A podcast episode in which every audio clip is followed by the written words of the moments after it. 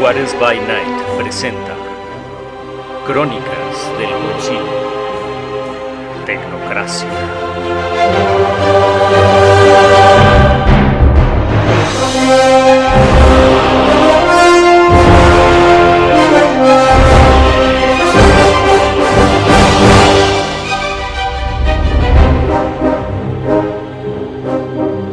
Episodio 12 La última ocasión, el agente Dux fue abordado por uno de los hematófagos, poniendo en alerta al resto de la amalgama. Inmediatamente, el agente Cole activa su Charlie, acrónimo de Creación de Híbridos de Aleaciones Robóticas Luminiscentes de Infinidad de Elementos, que es un aparato que le permite imprimir casi cualquier objeto. Y en esta ocasión lo utiliza para empezar a imprimir cuatro rifles de asalto, por si la situación escala a un conflicto violento. Las armas que estoy generando en la parte de abajo simplemente las voy a dejar ahí y en caso de ser requerido, otra vez porque el protocolo dice que si uno de nosotros es agredido de alguna manera por un sobrenatural, este debe ser inmediatamente depuesto, invitado a la rendición, captura y procedimiento o pacificación. O sea,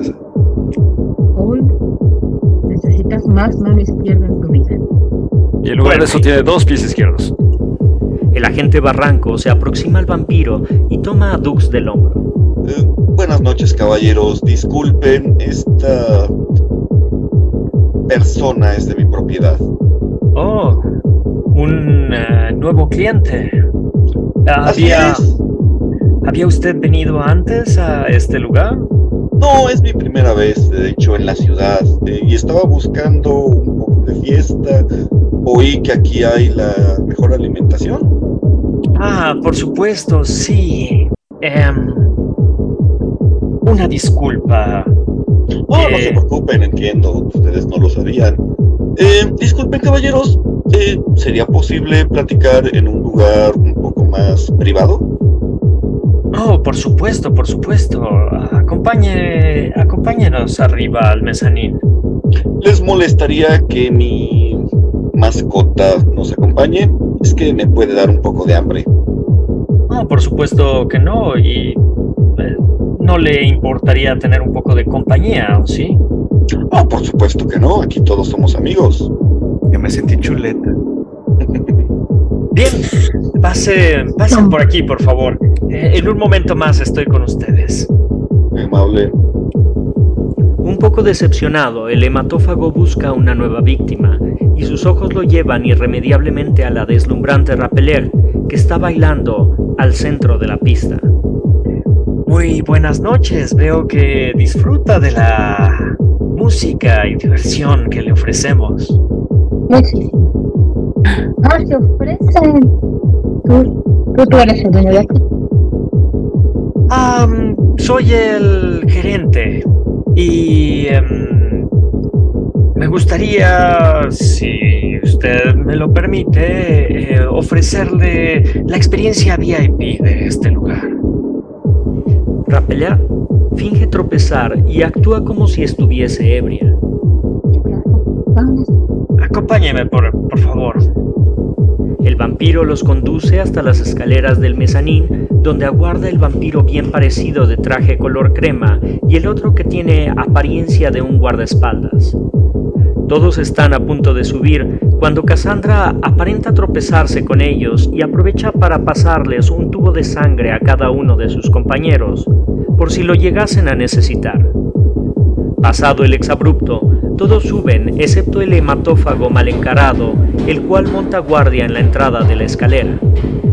Una vez arriba, el vampiro con el cabello relamido y rasgos aguileños se dirige a Barranco. Bienvenido al club, señor. Mi nombre es Armando. Buenas noches, Armando. Em, yo soy eh, Fernando Bautista. El otro hematófago de traje claro y de rasgos finos se integra a la conversación. ¿Y qué lo trae a nuestra ciudad? Honestamente, solo estoy buscando diversión. Las noches A veces son demasiado largas y necesito en qué entretenerme. ¿No lo había visto? ¿Acaba de llegar, acaso? Sí, recientemente es de hecho mi primera noche en este lugar. La primera noche lo sé, ustedes saben instalarme, saben cómo pueden ser los viajes de complicados para nuestra estirpe. ¿Y de dónde viene? De México. He escuchado que es una ciudad muy peligrosa. Puede serlo eh, cuando no se tienen los recursos. El agente Barranco toma el tubo con sangre que les proporcionó Cassandra, lo destapa y a su mente llega una frase de San Ignacio de Loyola. Por la salvación del mundo, bien vale la pena perder el alma. Dux actúa como si ansiara el carmesí líquido y esperara que su amo lo bebiera.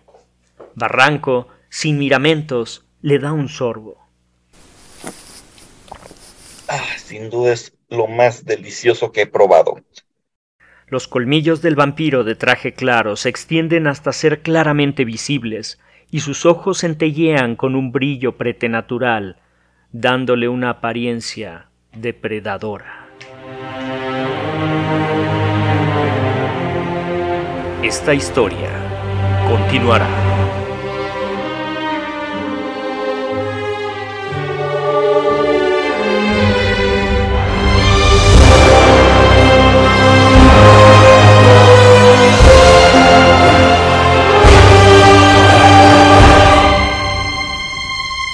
Juárez by Night presentó Crónicas del Concilio, Tecnocracia.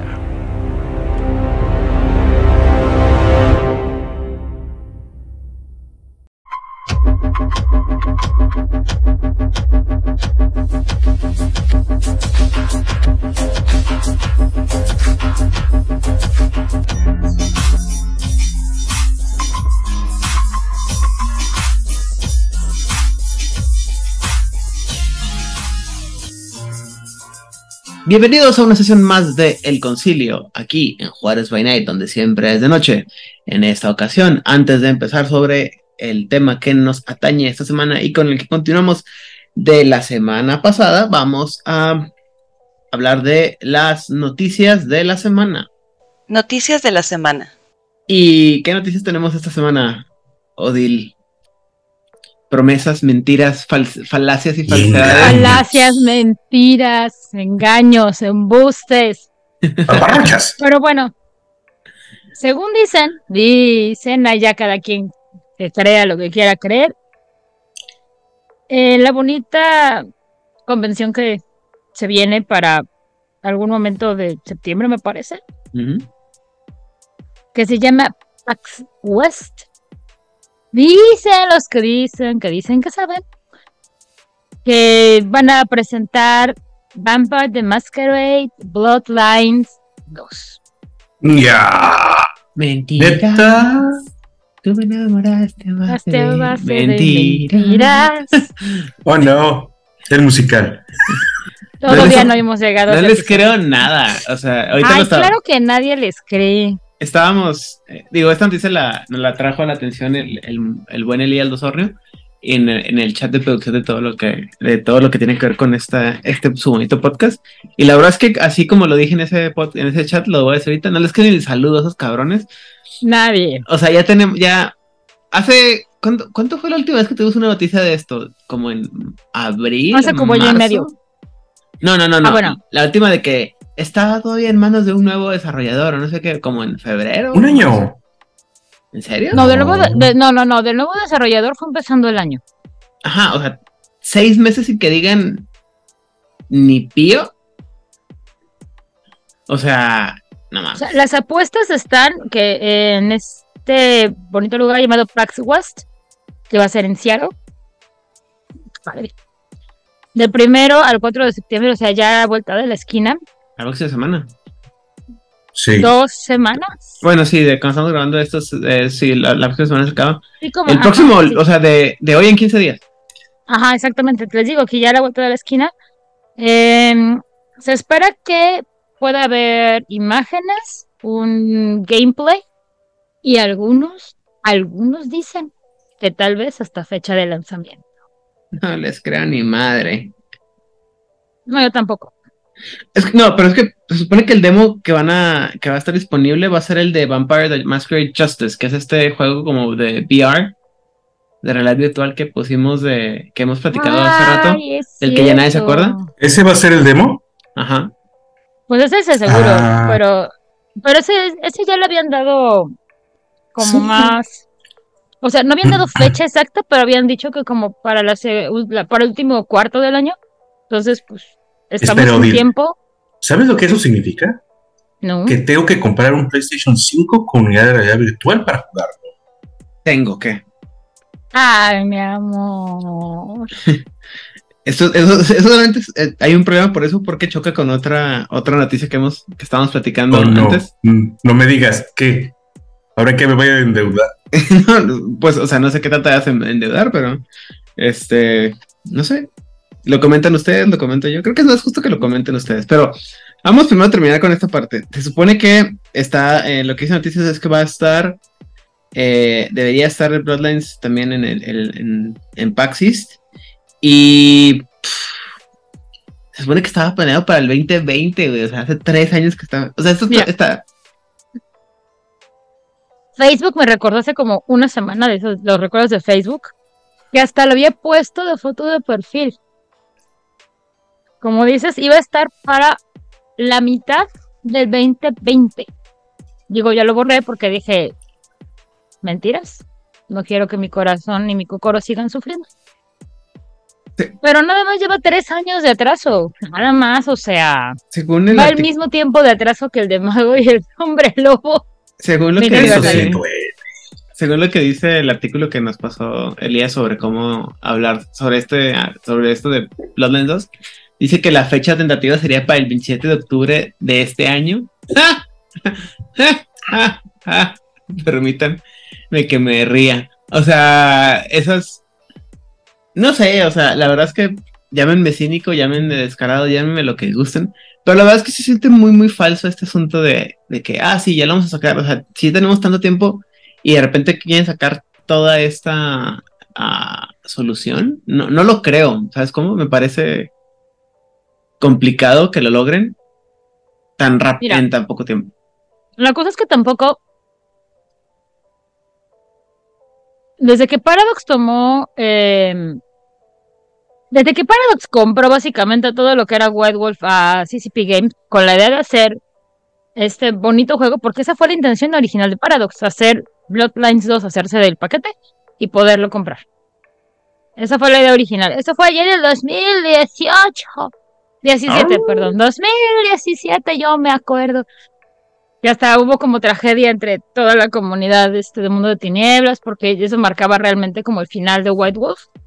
Porque sí dejaban como muy claro que, que Paradox no iba a seguir utilizando White Wolf. Todavía CCP Games utilizaba White Wolf, pero sí se dijo que Paradox ya no. Entonces, era un changos, changuitos y changotes. Y llegó Vampiro quinta edición, no sé cuántos suplementos. Segunda Inquisición, este. Cazador la eh, venganza. no, tercera Cazador edición. la venganza, Bueno, no segunda edición. cuántos. Sí, segunda edición, quinta, eh, no, no importa. Este, todas las tragedias que hemos tenido alrededor de llegó Hombre Lobo, quinta edición, Con todas las tragedias que hemos tenido. con todas las tragedias que Y las estamos que se van acumulando. y las que vienen. No se Este, acaban. No, esto no se ha acabado. Claro que no, la novela está buenísima. Esto, o sea, están las novelas turcas, están las, este, están los doramas, lo que era Televisa en los ochentas, porque hay que tener niveles en esta vida, y lo que está pasando en Paradox. Sí, si la novelita esto no se acaba. Televeteatro, ¿recuerdas? Teleteatro. Blanco y negro. Bueno, Déjense- eso es una obra de arte comprado con esto. En fin, la cuestión es que tenemos, desde que Paradox Interactive compró a CCP Games, toda la IP, allá en el 2017, dudes, ya pasaron 3, 4, 5, casi 7 años. Sí, 7 años. Ay, qué viejo estoy. Casi tanto como llevo aquí en este infierno. Y luego, True. este, o sea, Pero eh, eh, solamente quiero que alguien se acuerde de mí y me, y me valide cuando les dije que, a pesar de todas las, de todo lo que parecía imposible, llegó primero el, el monito que el maldito Bloodlines 2, ¿eh? Porque le- No, es que sé que lo dijiste. Lo sé dije que y me llamaron al loco. respecto. No, bueno, eso es aparte. Eso, eso no tiene absolutamente nada que ver con esto. Pero, Pero creo sí que nos razón. reímos por. No por llevarte la contra, Aidan, porque aparte. no era la intención. No, creo que no, Aidan, no en ese caso. En ese caso ya era la risa de o, llo- o reímos o lloramos, porque no hay manera de. No la tenemos las la herramientas ni la evidencia de decir que Aidan está en lo correcto. O sea, solamente nos queda una esperanza de creer que Aidan está siendo demasiado negativo y por eso nos reímos. Pero realmente en lo más profundo de nuestros corazones muertos, Me llamaron pues loco. sabíamos que tenías razón. Me llamaron loco. Loco, No es cierto, Aidan. Bueno, yo no. Hay dos señores no, en la corrijo. puerta de tu casa te- que, que te quieren llevar a una habitación. Corrijo. Sí te he llamado loco, pero no por ese tipo de No, cosas. no por este tipo de cosas. Ah, bueno, menos mal. Este. Pues bueno, o sea. También creo que. Creo que la parte más positiva de mí dice que le parece extraño que hayan decidido sacar todo esto a, a- menos de un mes de lo que fue la GameCon. Entiendo que son diferentes este, mercados, por así decirlo. Pero yo creo que Hombre Lobo, este, quinta edición, necesitaba que les vinieran a, a poner un, ¿cómo se llama? Que lo salvaran, güey, porque estaban cavando, o sea, están, estaban cavando y, y con pala, ¿me explico? Mira, como la pues. mexicana que soy, voy a aplicar aquí la frase que se escucha desde que yo me acuerdo. Y es cortina de humo, cortina de humo. La caja china, sí. La caja china, vendedor. de Política espejos, ficción. Política ficción, gracias, gracias, señor expresidente, por una de las mejores frases carentes de absoluto todo sentido. Entonces es un, descriptivas. podríamos, yo creo que eh, el de la realidad virtual ya lo habían avisado, ya decían que iba a ser para el último cuarto del año, es como de, ok, puede salir en cualquier momento, entre septiembre y diciembre. La lógica sería que fuera en una convención, porque usualmente así se hace. Pero en las redes, la cuestión con Nombre Lobo quinto aniversario es que aunque hay gente que está muy feliz y la está disfrutando un montonal y está, ay, qué padre, que no sé qué, pero una cantidad enorme de banda que sí le está gustando un montón. También hay una cantidad enorme de banda que dice, no sé qué es esto, no sé qué le hicieron al juego, y más allá de si apoyan o no lo que dijo Sombrano, es un, no entiendo para dónde está este juego, no sé qué pasó aquí, le quitaron esto, le quitaron esto, yo ya no entiendo el juego que llevaba décadas jugando, entonces hay gente muy vocal que está muy en contra de lo que le hicieron al juego, más allá de toda la crítica que, que ya se ha hablado aquí y en muchísimos espacios, ¿no? Entonces es, tenemos que empezar a rescatar un poco la IP, porque ciertamente con Segunda Inquisición y con Cazador la Venganza, la gente realmente estaba como bien con el producto, más allá de lo que ya hablamos, de los problemas de algunos temas. En general la gente no hizo muchos aspavientos con esos dos libros. Pero con Hombre Lobo sí ha habido como más mm, ruido no necesariamente positivo. Es que pisó más callos.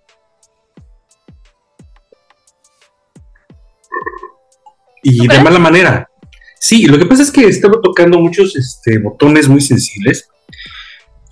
Para empezar, el monstruo detrás, debajo del tapete de Europa, ya sabemos cuál es, empecé con F, y no es Franco, Hmm. lo que se parece. Este, pero el más importante es, pues, cómo está tratando a América Latina y a las primeras naciones de su propio territorio.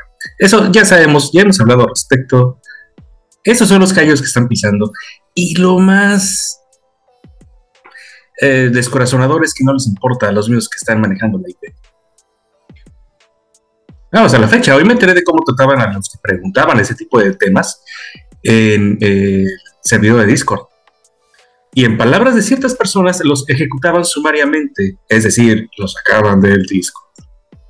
Mm, Bueno, yo lo que he estado viendo, he, visto algunas opiniones de Hombre Lobo Quinta Edición. Una cosa, la que más, con la que más estoy de acuerdo y con la que más este, me, me identifiqué, fue con la expresada por parte de Bob de 20 25 Years of Vampire the Masquerade, del podcast, en la que después, eh, o sea, hizo un análisis como, es como una hora y media de episodio, es él solo hablando de las cosas que no le gustaron del, de quinta edición, y básicamente la conclusión de todo es, Espera, espera. Sí. Un dude tomó hora y media de su vida para solamente hablar de lo que no le gustó de quinta edición. un hombre blanco duró hora y media hablando de las cosas que no le gustaron en un juego de rol, o sea, No leyendo, no transcribiendo. Así, nada más diciendo, esto no me gusta por esto, por esto, por esto, me parece que está así. Y es, y básicamente es lo mismo que es lo que les he dicho yo, pero en, en inglés y con, con más enojo. Y es, güey, les, les dio flow, o sea, tenían una, tenían una bomba en- con lo de la camada de Fenris y les valió madre porque no tenían los huevos para escribir, para echarle las ganas de escribir una solución buena.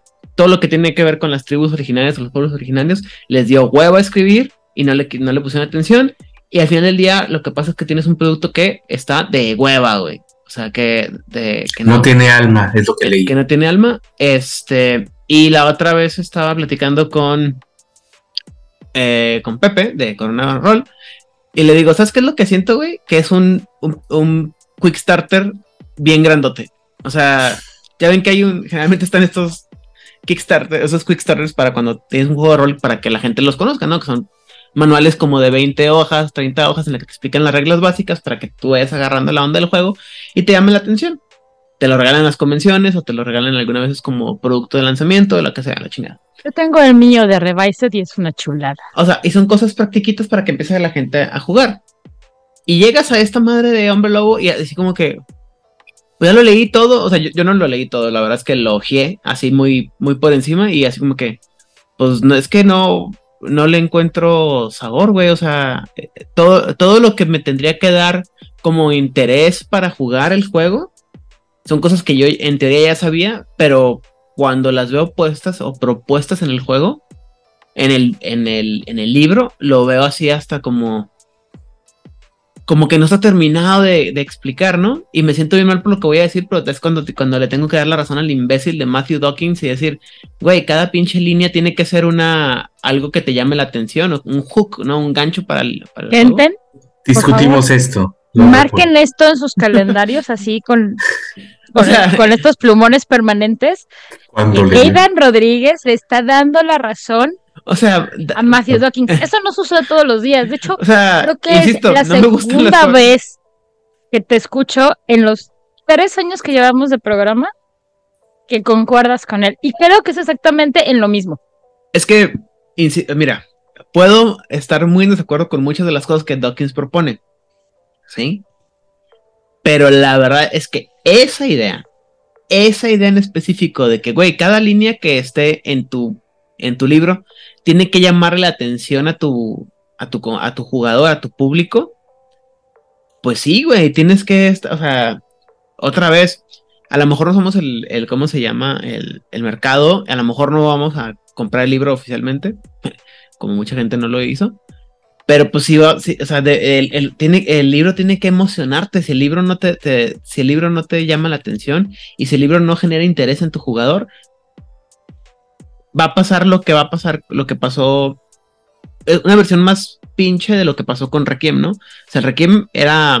No era que no le interesaba a la gente, es que la gente no le, no, pues tenía mucho rechazo. En este caso, la gente Fue no muy interesada. visceral. La reacción contra Requiem fue visceral, fue la tripa. Ajá.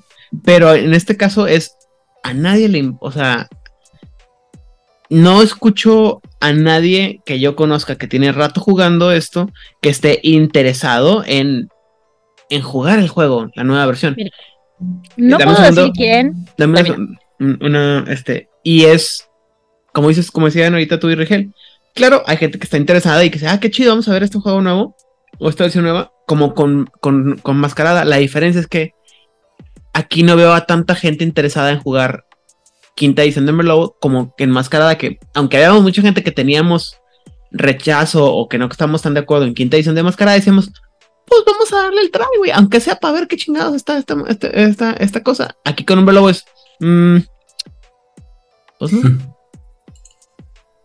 A menos de que estén apostando por las expansiones, o sea, como un juego de cartitas en donde no te preocupes con las nuevas ediciones, el nuevo cartón que vas a comprarte, las reglas van a hacer sentido. Ibas a decir algo. que- Suena más como a un. Bueno, recordemos una cosa: Paradox Interactive es una empresa de videojuegos. Y lo que está, la tendencia ahorita en los videojuegos es: te vende un juego mediocre y los DLC son los que le van a dar sabor al caldo. Entonces, quién sabe qué puede pasar. Lo que sí puede pasar es que durante. He estado hablando con algunas personas, no puedo decir nombres, ni fechas, ni temas. No porque no me hayan autorizado, sino porque me da no me da pena, más bien es un dejemos a ver qué pasa con sus este con sus vidas. Me dice que la opinión que tiene él y mucha gente que estuvo trabajando para este nuestra nada querida Paradox es que no se están queriendo arriesgar en absolutamente nada. Pero en nada, o sea, es como de vamos a hacerlo lo más Sin chiste, blando. Anodino. Exactamente, anodino es la palabra. Como de, oye, podríamos poner esta cosa terrible y monstruosa y gigantesca y que va a volar la conciencia de todos. O podríamos no ponerlo. O sea, podríamos poner un blog gigante como el de la película y ya que eso sea como el terror gigantesco y ya con eso se amarra. Y la neta es que lo único que pasó cuando me contaron esto fue un lo único que estás haciendo es que confíe cada vez menos en esta empresa. O sea, cuando Paradox compró la IP, dije, ah, qué chido, porque sí le empezó a meter dinero, empezamos a ver movimiento, se empezó a ver noticias, fue como de, oye, qué chido.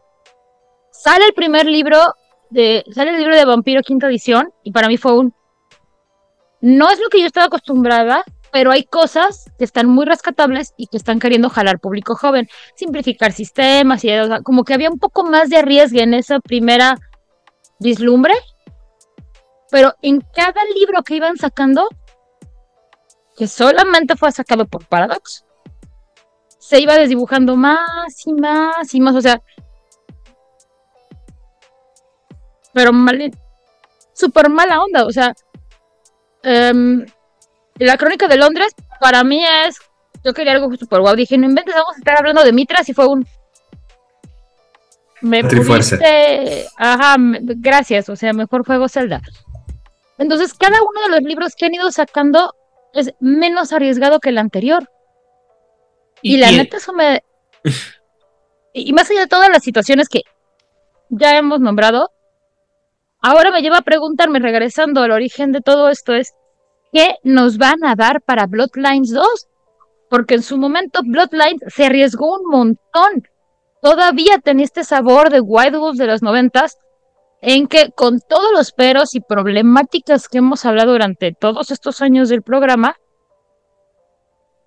me voy a arriesgar. Quiero contar algo y voy a ir un poco más allá para que la historia sea interesante, tenga tonalidad, tenga matices, tenga tonos y de esta manera yo voy a jalar público.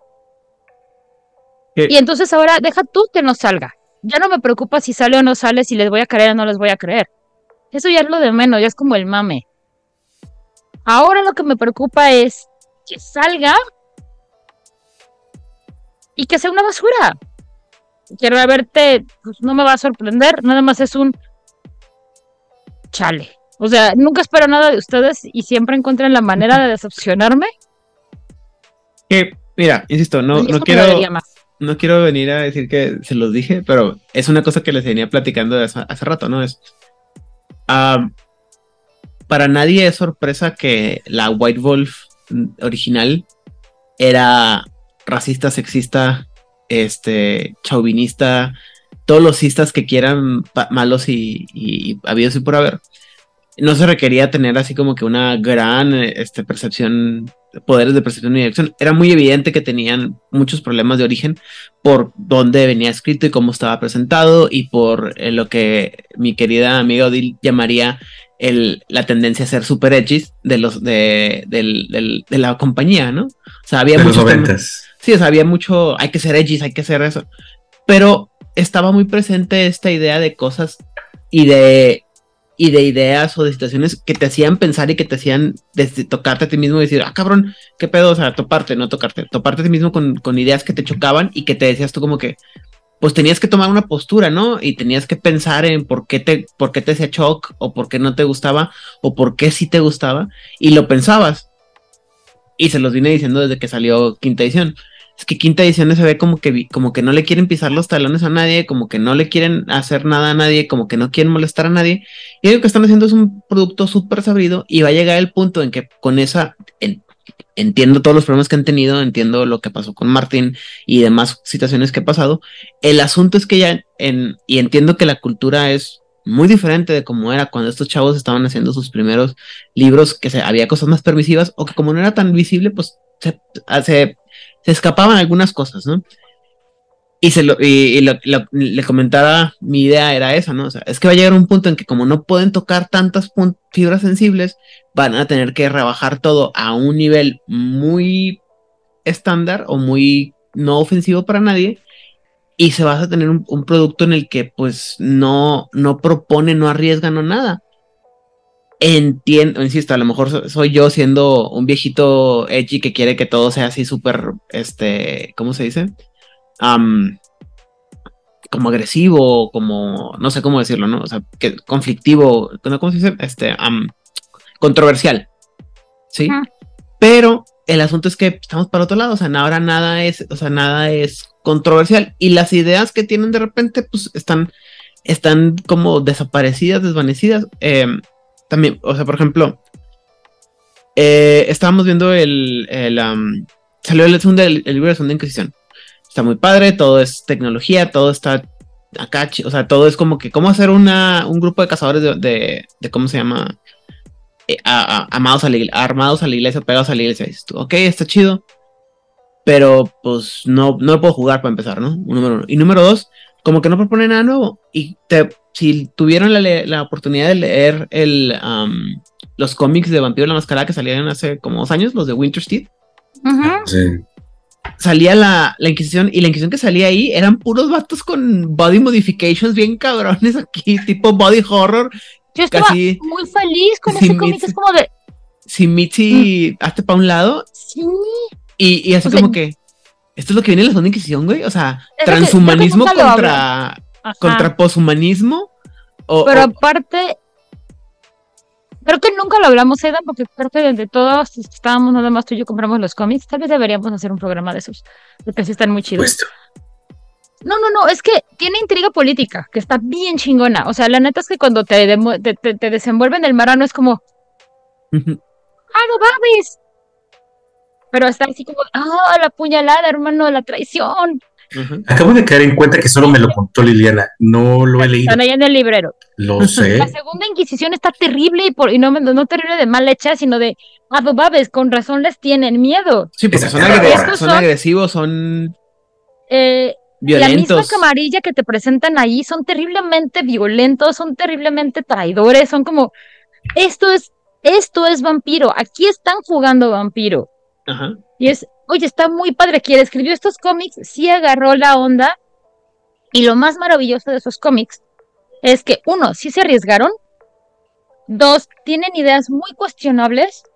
Pero tres, sí se nota que la gente que los escribió dijo, hay callos que no quiero pisar, pero puedo ser terriblemente controversial sin tener que estar este, siendo edgy o decir, oye, es que voy a decir este groserías para verme bien malote. No, no, no, no, no. O sea, puedes proponer sin tener que ser ofensivo. Y puedes, puedes hablar. Se ser provocador. Lo que, ándale, esa es la palabra que, que anda buscando. Que es lo que hemos platicado y que les he dicho. Es que se puede ser provocador a, tocando temas importantes sin tener que ser este ofensivo, güey. Y nomás es que tengas un, un güey que tenga ganas de escribir y que le eche ganitas. Mira, ahorita también, por ejemplo, una cosa que, eh, que estaba mencionando Rigel aquí en el chat en vivo, que ustedes no pueden ver porque soy una mala persona y no dejo que vean lo que las en las condiciones en las que venimos a grabar. Este ah, dice, dice Rigel, eh, la historia del cenicero más edgy del World of Darkness para muestra.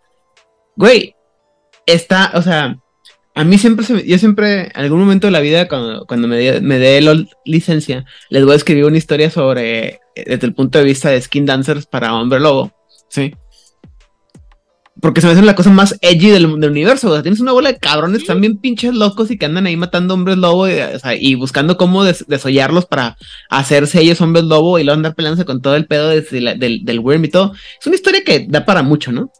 Pero aparte dentro de la misma historia de Chaos, uno de los Skin Dancers es una, ella no estaba ahí por su voluntad, le hicieron el ritual a la mala.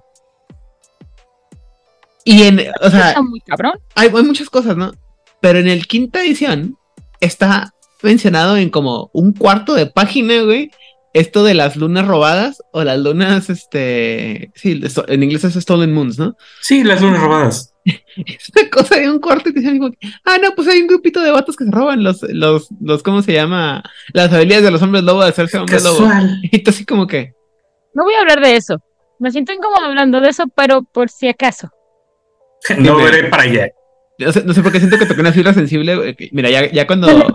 Sí se nota que son súper tibios, o sea, yo estaba, empecé a leer, empecé a leer el libro, y es como de, es que ya estamos todos encabronados, es que ya nos vamos a media tinta, es que ya todos somos garús enojados, que vamos a, que ya nos morimos, pero a ver a cuántos nos llevamos con nosotros. Y Muy es bien. como, ok, va, si me vas a manejar ese tono dentro de la percepción del personaje, pues jalo, o sea, es, es válido porque pues ya todo se fue al carajo. Pero tú lees el libro y entre líneas se, se siente tan tibio, güey. Tan tibio. Es como, o sea, sí estamos enojados, pero no queremos hacer enojar a nadie porque nos matan. Hace muchos años, muchos, muchos años, en el reino junto al mar. 11, no, no, no, 11 para ser exactos, un candidato a la presidencia metió acarreados, a- acarreados de su partido al auditorio de una universidad Pobre cabrón. privada de la Ciudad. Pendejo. Maravillosas fotografías. Cuando fui allá no me pude tomar una foto en ese baño, lo cual fue un total desperdicio. Pero esa no es la historia. De ahí salió un movimiento estudiantil desde las universidades privadas, lo cual eso nunca sucede. Porque aparte, este bonito candidato dijo, es que esa gente que se queja son puros estudiantes fake. Y salieron un montón de estudiantes a decir, aquí está mi credencial y me llamo Juanito Pérez fueron ciento y algo, no voy a decir, este, ciento, fueron 131, 132, no importa, de ahí sale el nombre del, de- del movimiento, porque era uno más de los que se presenta. Hubo una preciosísima asamblea donde todas las universidades que dijimos, vamos a ir a Ciudad Universitaria, vamos a hacer un frente común porque no inventes toda la juventud de esta ciudad está súper enojada y vamos a quemar París, digo, vamos a rayar el hemiciclo a Juárez, vamos a quemar Palacio Nacional, ¿Por qué no vamos a tirar el ángel? No mames, de aquí cambiamos el país. Estuve en esa asamblea.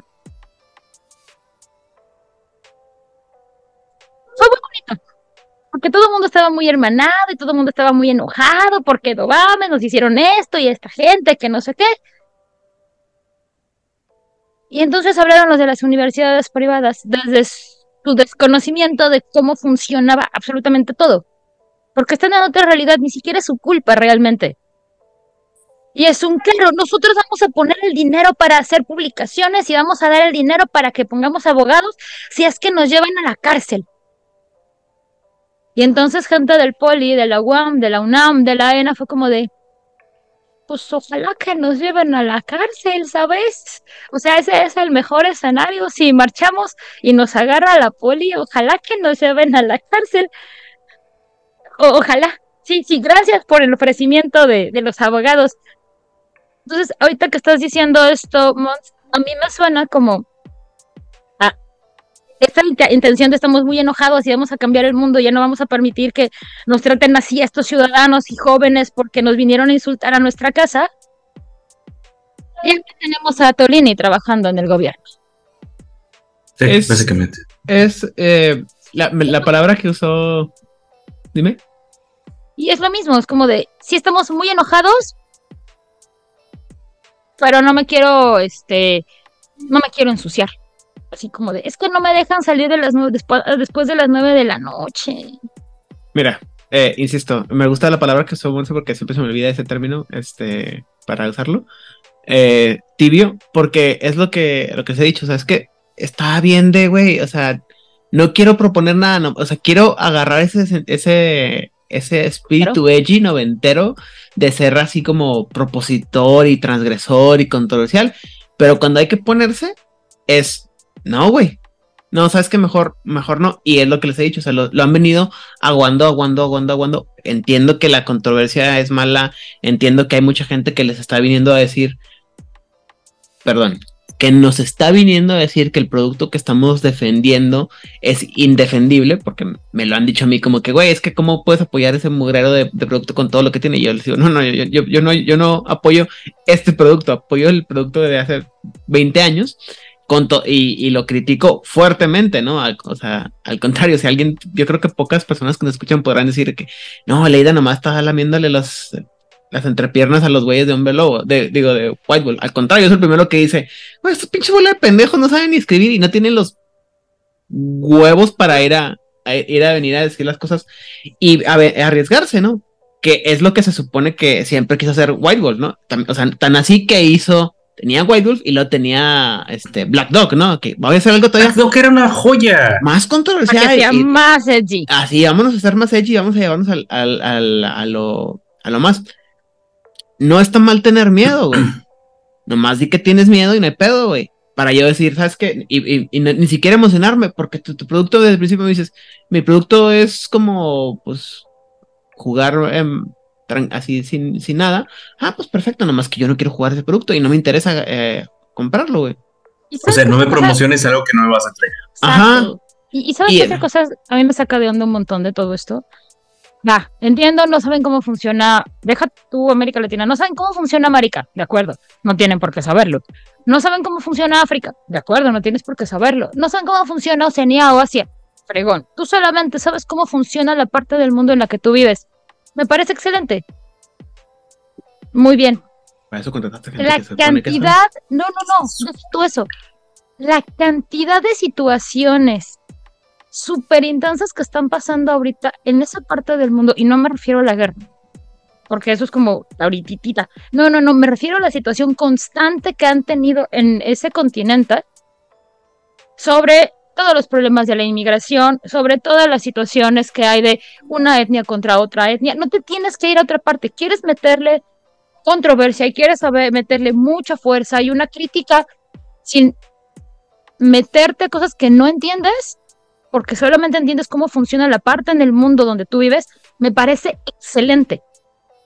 Ve, enfócate en esos cuatro o cinco países que tú conoces y tienes un montón de material súper enriquecido, súper rico, muy complejo, donde puedes presentar algo súper intenso, de una crítica enorme, desde una plataforma que tú conoces. O sea, no te voy a pedir que tú que vives al final del mundo vengas y me digas cómo funciona el trópico. Entiendo perfectamente, no vas a no, no, no te da, porque aparte sí está bien difícil.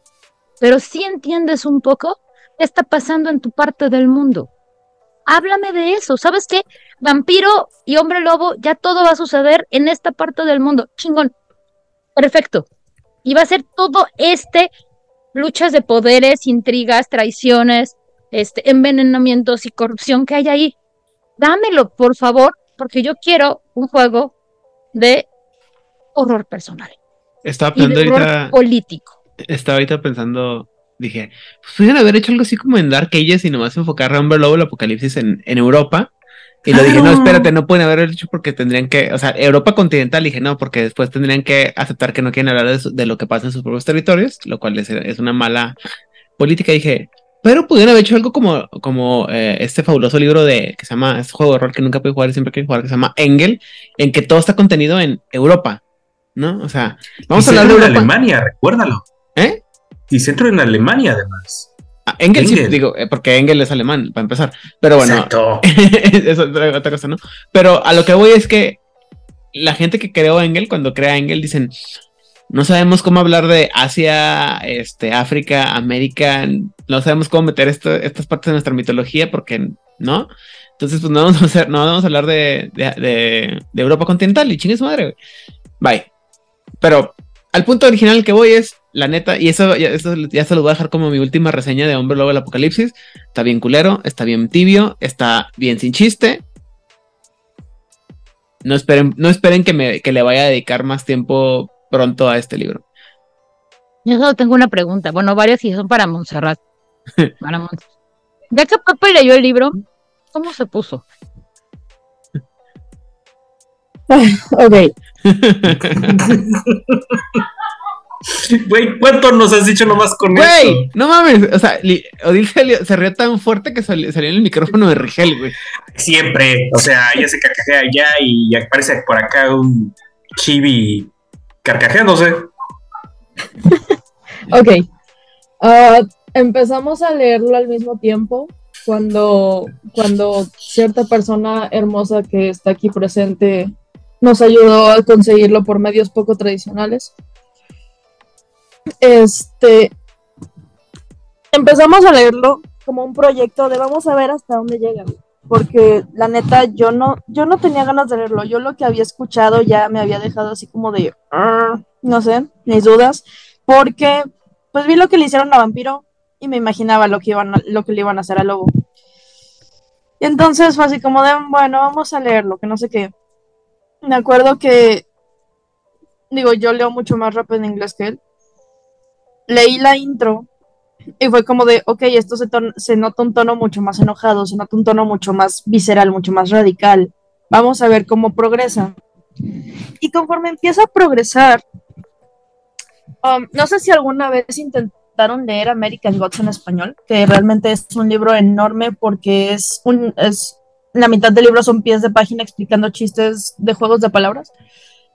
Así se siente esto. Esto se siente como un párrafo con media página de, de, de- o sea, con medio, la mitad del texto son pies de página explicando por qué ellos no condonan y no aceptan y no promu- promueven el uso de, de perdiciones y por qué está mal la contaminación. O sea, como que quieren explicar una idea, pero quieren justificar el por qué lo están haciendo de una manera como bien desesperada, en plan, por favor no me funen, por favor quiero seguir siendo el, el, el, el hijo favorito de la maestra, por favor quiero... o sea, ya te sonamos.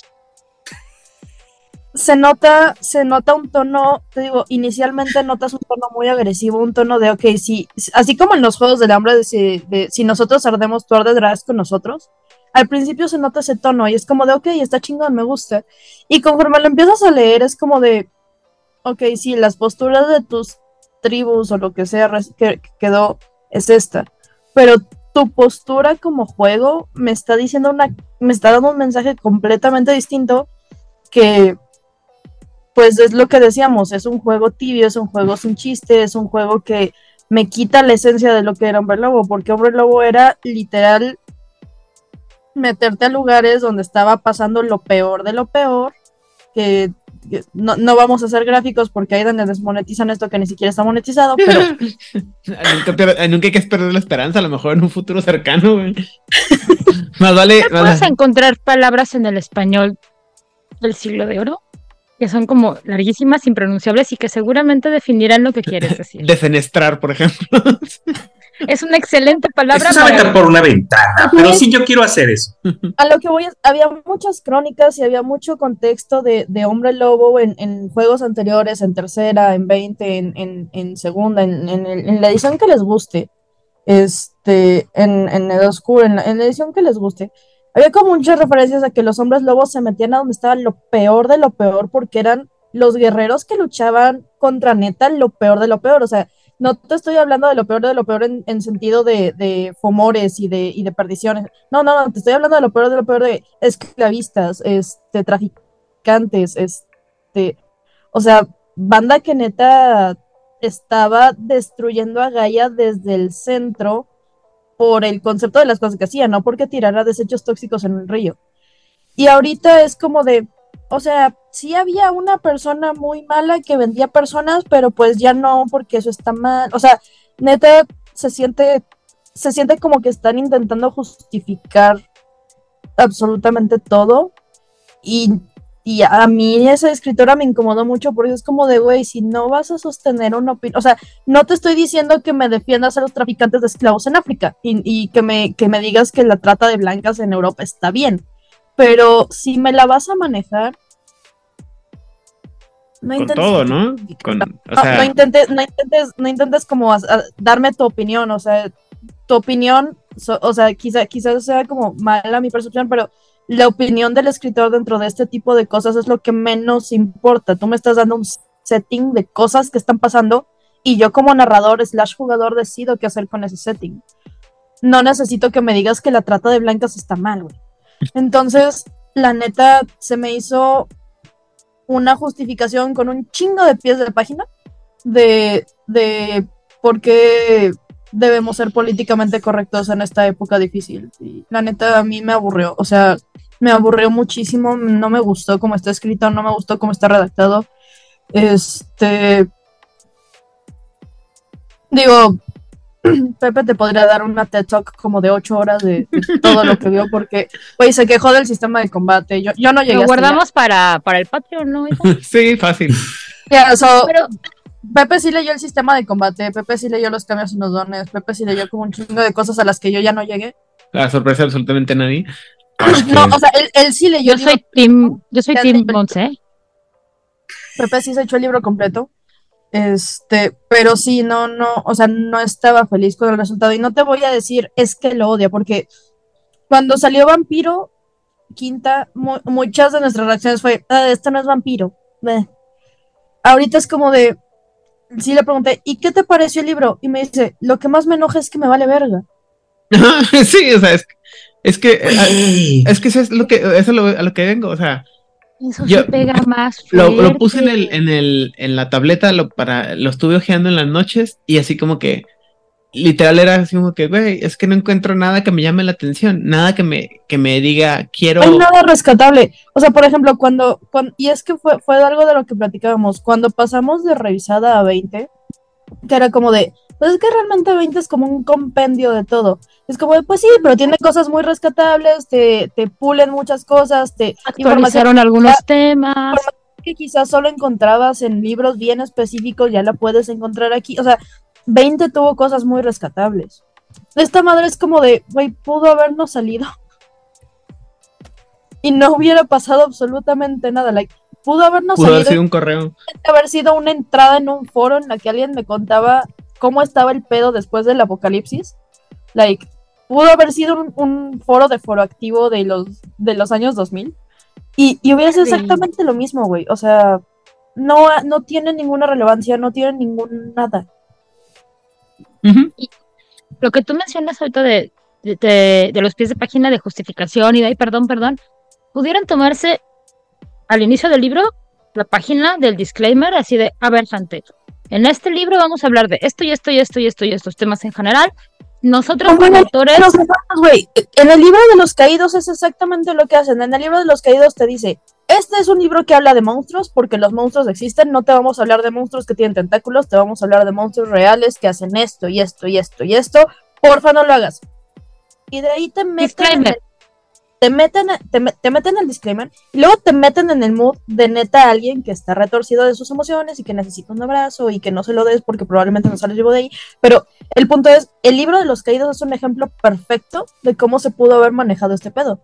Like, este libro va a hablar de este, este y este tema.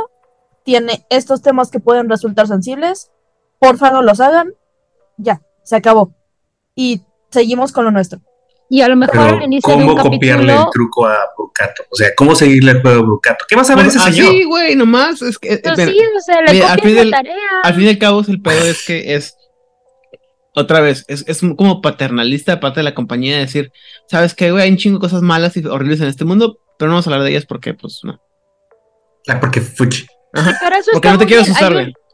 Hay un montón de juegos bien bonitos en donde no se hablan de esas cosas, como Cats, como My Little Pony Friendship is Magic, este, como eh, mapaches, eh, ¿cómo se llama? Ay, Este maravilloso. Macuaches, ¿no mapaches. eran? No, son mapaches en este. En Caraco. Mapache, ¿Eh? en escabeche. No, No, bueno, Y, y hay muchos juegos que son como súper bonitos que no se van a meter en temas oscuros o comprometidos. Y está bien, porque hay días en los que uno lo que quiere es llevar la fiesta en paz, estar jugando cosas bonitas, Y te compras uno de esos. azúcar, colores y muchos colores. A ver, banda. Está chido. Banda, banda, no, no, no. ¡No! ¡Oh, no! ¡Uno, Pepe! ¡Oh, no! Ha sido invocado. ¿Qué necesitamos para invocar un Pepe? Hablar de, Hablar de esto. No sé, a mí Hola, me dijeron Pepe. guiando. Y yo vine. Bien Es que era inevitable. Rápidamente, Pepe. Ajá. Así, en resumen, ¿cuál es tu impresión de Hombre Lobo quinta edición? Eh, sacado a las prisas y un sistema que ni fu ni fa. O sea, pesó más la, la polémica alrededor que el sistema como tal. Um, eh, simplificó muchas cosas mecánicamente, eso me gusta. Pero a ratos se siente, creo que lo llevamos a hablar por privado, Iván, a ratos se siente como un player handbook de un juego de mesa, como con muchas páginas. Les comenté lo que me dijiste de que lo que más me emputa es que no me importa. Ajá. Es como. Pasa tan, tan desabrido, o sea.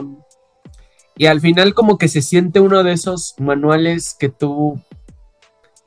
Como esta. es- si puedes decir, no es que Vampiro Quinta estaba incompleto y sabes que le van a sacar, es que esto está todavía más. Mm, Los DLC se vienen duros, banda. Sí, o sea, apenas. Sí, compra, compra. Y claro, o sea, apesta, bueno, y el Wyrm y las criaturas y tal. Los únicos cambiantes, es- los únicos cambiantes que sacaron fueron los cuervos y las arañas. En, menos de cuarto de página, ¿no? Así, tres Ajá, líneas para cada uno. o sea, Uno. Creo que hablaron más de los danzantes de la piel. uf, y, eso, así que esto que hay, cabrón. Son como ocho renglones, güey. Sí, no, o sea, es como. Y, en el, y, el resto en el próximo libro, de verdad, o sea, se siente así. ¿Verdad? Y, y si no, oye, Pepe, pero también así es como que. Y si no va, y si no aparece, y si no, o sea, si no, si, si no tengo este libro en mi colección, no me pierdo absolutamente nada. Nada. Sí, es como. Hay, hay huecos que claramente es un. Y ustedes rellénenlo. ¿Qué no te pagan por escribir? Que no te pagan por eso. Muy bien. ¿Qué me pasaba? Es un Harry Potter como a partir del libro 2, 3, 4, 5, 6, 7. Vamos a triggerar. Híjole, no vamos te me- Y entonces, no, no, no, y Calma. entonces el fandom Bueno. hizo lo que tenía que hacer, darle sentido y coherencia. Basta. Bueno, ya hemos, este... a- a- vas a a- triggerear. Sí, vamos a, regresar al tema porque ya tenemos como media hora de más hablando de esto, que era una noticia simplemente para decir que dijeron que van a sacar, que van a poner demo de, de, de Justice y de, eh, de Justice de creo y de Bloodlines 2, pero Bloodlines 2, como decía hoy, pues se siente flojito y pues todo lo que viene se siente flojito. De, de, um, de ¿cómo se llama? De todo lo que viene en adelante es así como yo lo veo así con mucho con recelo, con así como que híjole, güey, sí tengo que pensarlo muy bien y tengo que ver el material ya, ya puesto físico, o sea, ya en terminado, para ver si me arriesgo a comprarlo, porque la neta, la neta, la neta, así como vamos, nada de esto se me figura como que necesite tenerlo en la vida, ¿sabes cómo? Y Baldur's Gate 3 no le hizo no le va a hacer ningún bien a Bloodlines 2. Se lo va a comer vivo, literalmente. ¿Cuál qué? qué ¿Cómo? Ya Ah, se lo Baldur's comió. Baldur's Gate. Uf, Sí, no, lo Baldur's- bueno, Se lo va en- a comer. se- se- en este, Ya se lo comió y Ya- todavía no. No, güey, o sea, es que. Mira, aquí no, ah, en este, este pod- en este podcast no hablamos de. de. de de, de, de D&D, este, solamente cuando tenemos que mencionar la, la, la excelsa saga de Drizdo Urden y Salvatore. Ah, Pero, o sea, güey, simplemente he visto mucho más este, actividad alrededor de Baldur's Gate en los últimos días que todo lo que tiene, o sea, considerando lo que, o sea, el tiempo que tiene salido, comparado con lo- el tiempo que tiene salido Hombre Lobo el Apocalipsis, y considerando que mi círculo de, de mis redes sociales está más enfocado a la gente que maneja Mundo de Tinieblas que, o sea, dices tú, güey, bueno, o sea, Oye, es que ahorita te están metiendo Baldur's Gate hasta en la sopa. cabrón. Sí, no, no y, y- y me encanta, ¿no? O sea, perfecto, es parte del, del chiste, no hay pedo. Pero pues, Pero- Sí, llega, llega Bloodlines 2 y va a ser Y- como. Bueno, Quiero, quiero, quiero. Hubiera este, salido hace siete años como me lo prometieron. Ah, bueno. Yo quiero cerrar esta escena con, bueno, esta sección con una gran frase del Kurgan diciendo: más vale salir en una explosión que desvanecerse. sí, no, güey, o sea, vuelvo a lo mismo, o sea, vamos a hacer, a hacer un poco más barrocos, pero como, como dijo Alighieri, güey, los lugares más oscuros del infierno están reservados para aquellos que se mantienen tibios. tibios en el en tiempos de, de- de dilema moral. O sea, no mames, güey.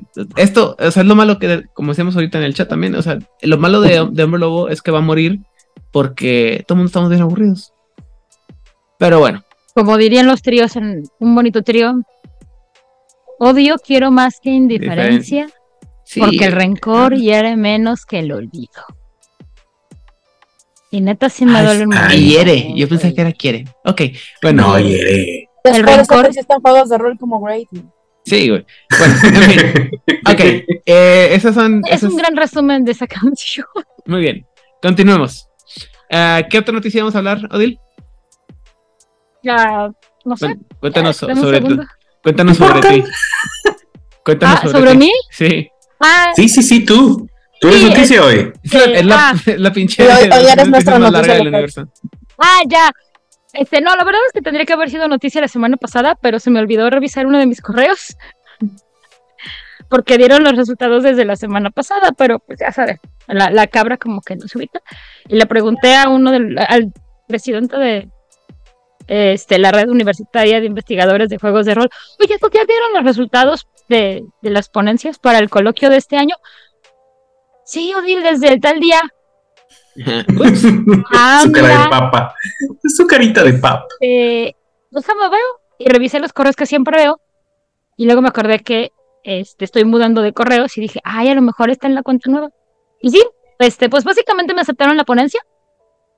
Una muy bonita ponencia que voy a estar este, trabajando junto al doctor Cristo León, que está en, una, en un tecnológico de New Jersey.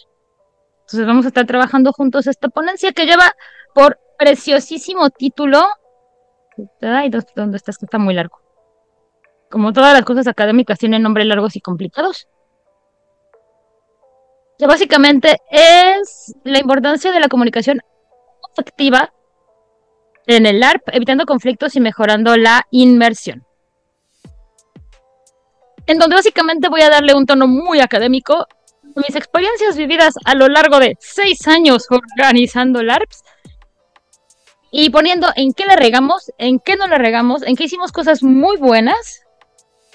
Y va a ser un punto, eh, vamos a hacer un pinpointing, un pimponeo entre los LARPs de la Ciudad de México y Monterrey, que es en donde yo estuve organizando, y unos LARPs que hubo en Jalapa hace como 20 años, donde también tuvieron otra serie de, este, de complicaciones por la situación geográfica de ellos, y de a ser. Ahora nada más hay que llenarlo de, de, de citas al pie, justamente para darle valor académico y que nuestras palabras estén justificadas por alguien más y que luego no digan que somos unos plagiadores. Esto va a ser eh, a principios del mes de noviembre en, en Colombia, como ya habíamos dicho hace algunos meses. Ah, voy a empezar a preparar sobre todo el repelente de contra hipopótamos. Y, y pues ya, estoy como bien emocionada porque, porque soy una ñoña. Digo, por si no se habían dado cuenta, no lo sabía, no había, no había sido suficientemente obvio. Y, y, pues me encanta hablar de las cosas que me gustan, por si no se habían dado cuenta. Y pues ya, o sea, la verdad es que yo no pensaba involucrarme en este coloquio hasta que tres, cuatro personas me dijeron, oye, Dili, ¿por qué no hablas de tu experiencia en el ARP? Y yo, pues porque no sé, no, pues es que tu experiencia es como súper valiosa y ya me echaron como mil horas de, de, de flores y yo así como que, ay, sigan hablando de mí, gracias, qué amables. Pero ya Bueno, aterrizado fue como, Bueno, oye, sí, es un tema bien interesante. E investigando, sí, hay una cantidad brutal de información que se ha este, vertido al respecto acerca de la inmersión, tanto en el juego de mesa como en los LARPs, como en el LARP nórdico, porque hay un montón de tipos de. Y pues, este, pues eh, sí, a principios de noviembre voy a andar este, hablando de esto en, en una universidad en Colombia. Y eso me tiene como bien feliz. Muy bien, excelente. Esperamos que tengas la oportunidad, que, o sea, que sí se pueda hacer toda esa parte de aventarse el viaje hasta las tierras de los este hipoco, hip- hipococodrilos, hipoco, hipocótamos, hipococot, ¡ah! Cocopótamos. Hipo- hipopótamos que consumen cocaína o que están relacionados a la cocaína. Cocopótamos. Cocopótamos, eso me gusta. Muy bien. Y este, pues que, que te vaya muy bien. eh, No sé por qué pensé que hablabas de hipopótamos que son consumidos por cocodrilos, güey. O sea, No, estaba tratando de hacer un- de ser muy inteligente y hacer como que mezclar la palabra hipopótamo con cocaína y fracasé, De, de evidentemente. hecho, yo, yo imaginé algo peor. Yo imaginé una mezcla de hipopótamos con cocodrilos. ajá, sí, güey, algo así Sí, me sí, sí, por el río Magdalena, en donde Chartopus. Otra donde vez. viven amistosamente Sí, haz de junto con cuenta. capibaras. Algo así, pero alguna mutación extraña, pero insisto, mi cerebro Pues sí, no es el más brillante en este tipo de cosas. Y bueno, eh, Cocopótamos es lo que tú estabas buscando. algo así. Eh, y bueno, antes de otra vez, otro preámbulo, la semana pasada hice una pregunta que no dejé que nos contestaran y recibimos unas respuestas en, en varios de los métodos de los de las redes sociales. Entonces, la pregunta de la semana pasada que les hice fue: ¿cuál sería la tradición que estaría más fuerte en su región o en el área en la que viven? Y Rigel, ¿cuál crees que sería la, la cómo se llama? A ver, a ver, a ver. La, la tradición preponderante en la, en la razón en la Uno- que eres originario o en la que Ah, no. Bueno. Aquí tengo que decir que soy de todos lados y de ninguno a la vez. Ajá, He vivido en Oaxaca. ajá.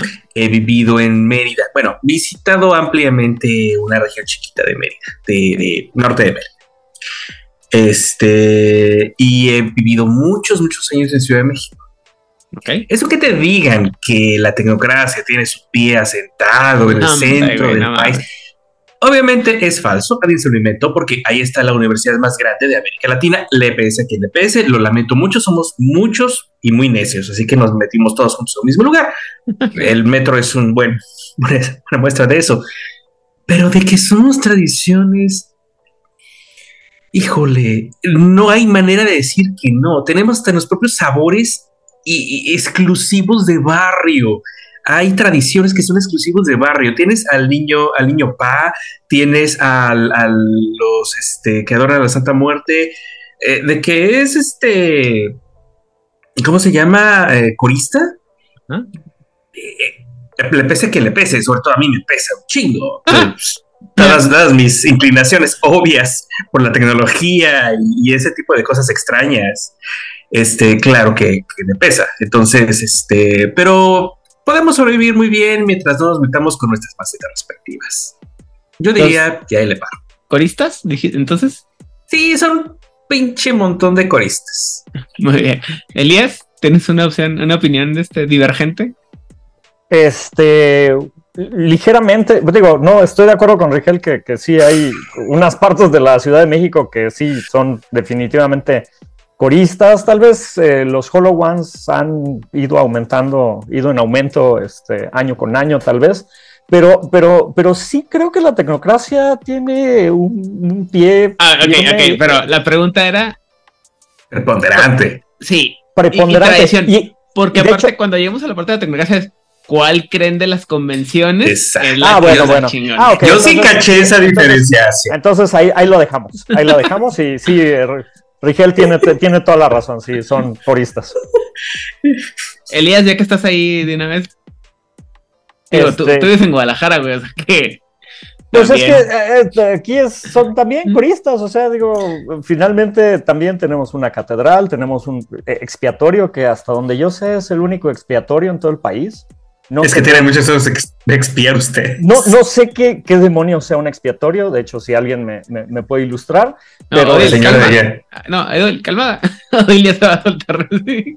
No, Pero- le voy a dar un dato bien inútil sobre Jalisco y la colonia. que En algún momento un sacerdote mandó una carta al este sumo juez, supremo juez de la Santa Inquisición en la Ciudad de México, pidiéndole y rogándole que mandase una este eh, una, un grupo de la Inquisición, una, una representación de la Santa Inquisición a, a, a Jalisco, porque había un montón de, pues, es una cantidad larguísima de cosas que el señor inquisidor consideraba que tenían que ser juzgadas. O sea, a la Ciudad de México llegaron porque llegaron, tenían que llegar a algún lugar, pero allá fueron pedidos y solicitados.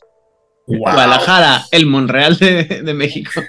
De hecho, No, hombre, es- De hecho, este, yo no, yo no conocía estas ay, no, no, ahorita olvidé el nombre, pero son estos cuadros que hace la gente eh, cuando, cuando pide algo a... a ¿Exconfesos?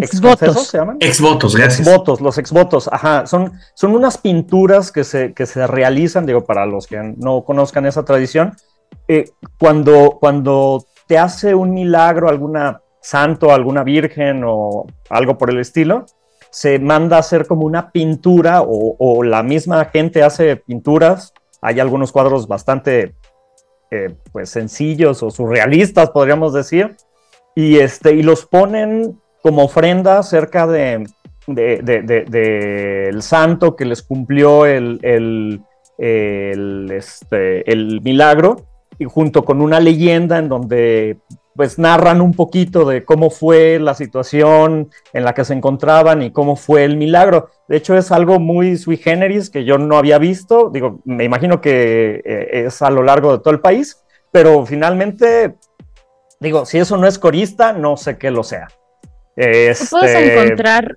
perdón, diferentes tipos de exvotos. Está desde comprar una medallita y poner una veladora, que es como darle la, una pequeña ofrenda al santo o a la virgen, o estas pinturas ya siendo como mucho más puntilloso y claro en lo que pediste, la manda que hiciste para que se te cumpliera, y ya este exvoto ya es como el culmen de, de ah, hice esto para obtener esto, lo obtuve, gracias.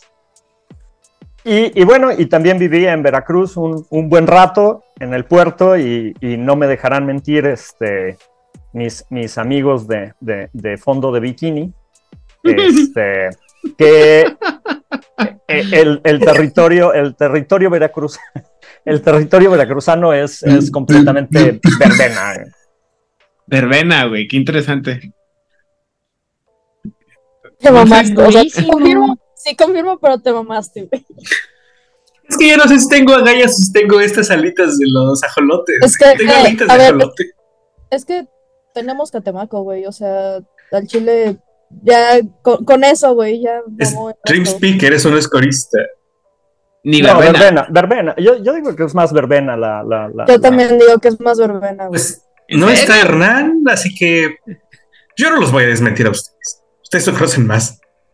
Bueno, eh, a, a diferente, a reserva de lo que me, que me falta la respuesta de Adil, este, yo, yo, Aidan, desde mi ignorancia y mi profundo desconocimiento de la, de una gran parte de la realidad social de México, porque debo decir que siempre he estado muy aislado de la realidad mexicana, es, es, yo siempre he pensado que en, en México lo que debería de, de rifar en diferentes niveles es los coristas, los dream speakers, los verbena y un cachito de herméticos.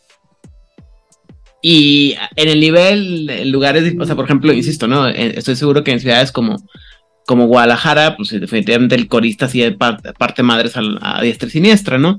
En Catemaco yo diría que es más Dream Speaker, pero porque yo identifico más todas estas prácticas chamánicas con los Dream Speakers. Y porque según yo lo que pasa allá en, en Catemaco es más como chamánico, más que natural, naturalista, como pudiera ser los verbena, pero puedo estar equivocado. ¿Odil? Como siempre voy a decir, eh, y lo hemos dicho sumamente muchas ocasiones en esta, en este, la Ciudad de México es demasiado grande como para decir es una sola tradición, Ujú. pero yo diría que en los grupos, eh, en las partes de la Ciudad de México y en los grupos sociales en los que yo he movido, yo me moví o me moví en la Ciudad de México, diría que serían coristas porque catolicismo súper pesado. Hablaría también de cuentasueños porque sí hay un montón de gente que que está con los chamanes y este, los espíritus y las limpias y las conexiones de uno mismo con la con esto, con los espíritus.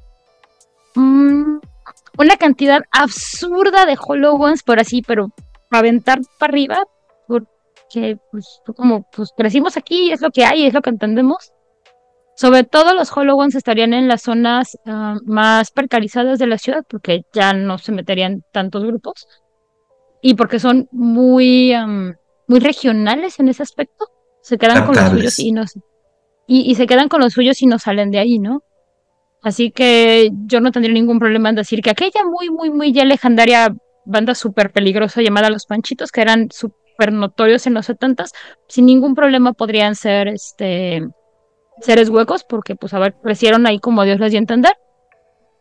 Y, y ya, y sea lo que sea que esté sucediendo actualmente en la iglesia de San Hipólito, cada 28 de cada mes, no me gustaría arriesgarme a decir que son este, nefandos, pero maybe barabis.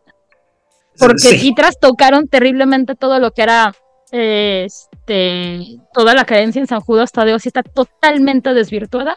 Que además van con San Judas y Santas Muertes, y es como de no sé qué está pasando aquí, no lo estoy entendiendo. No tengo ni el conocimiento empírico y no quiero tener el conocimiento antropológico ni en ni, ni nada porque no me quiero meter ahí. Entonces, en mi círculo más directo serían este pues sí, cultistas y holograms. ¿Cultistas? Digo, este Coristas. coristas, coristas. Es lo mismo. O sea, nomás para saber que no entendí mal. No, pero es que además hay una cosa, la mayor parte de los este con los que yo me juntaba de los este, de los coristas sí estaban como súper clavados en la parte de, de tal cual, o sea, ser parte del coro y ser parte de estudiantinas y llevar la música y este y llevar las alabanzas pa- tra- a través del canto y muchos de esos sí se clavaban en la textura durísimo, o sea, sí llegaban tal vez en un éxtasis religioso como estaríamos hablando eh, en los santos de, de antaño, pero claramente sí estaban en un nivel de disfrute enorme de lo que estaban haciendo. Muy bien.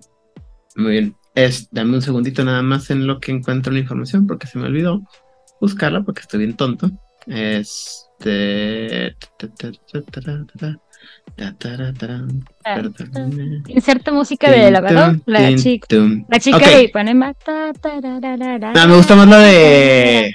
Yo soy fanático de. ¿Cómo se llama? Jeopardy. Entonces, para mí es el ti. Pero bueno. Eh, nuestra amiga Micaela Chamrock de Ecuador, dijimos. No, sí, Ecuador, ¿verdad? Dijimos que era Micaela. No me odies.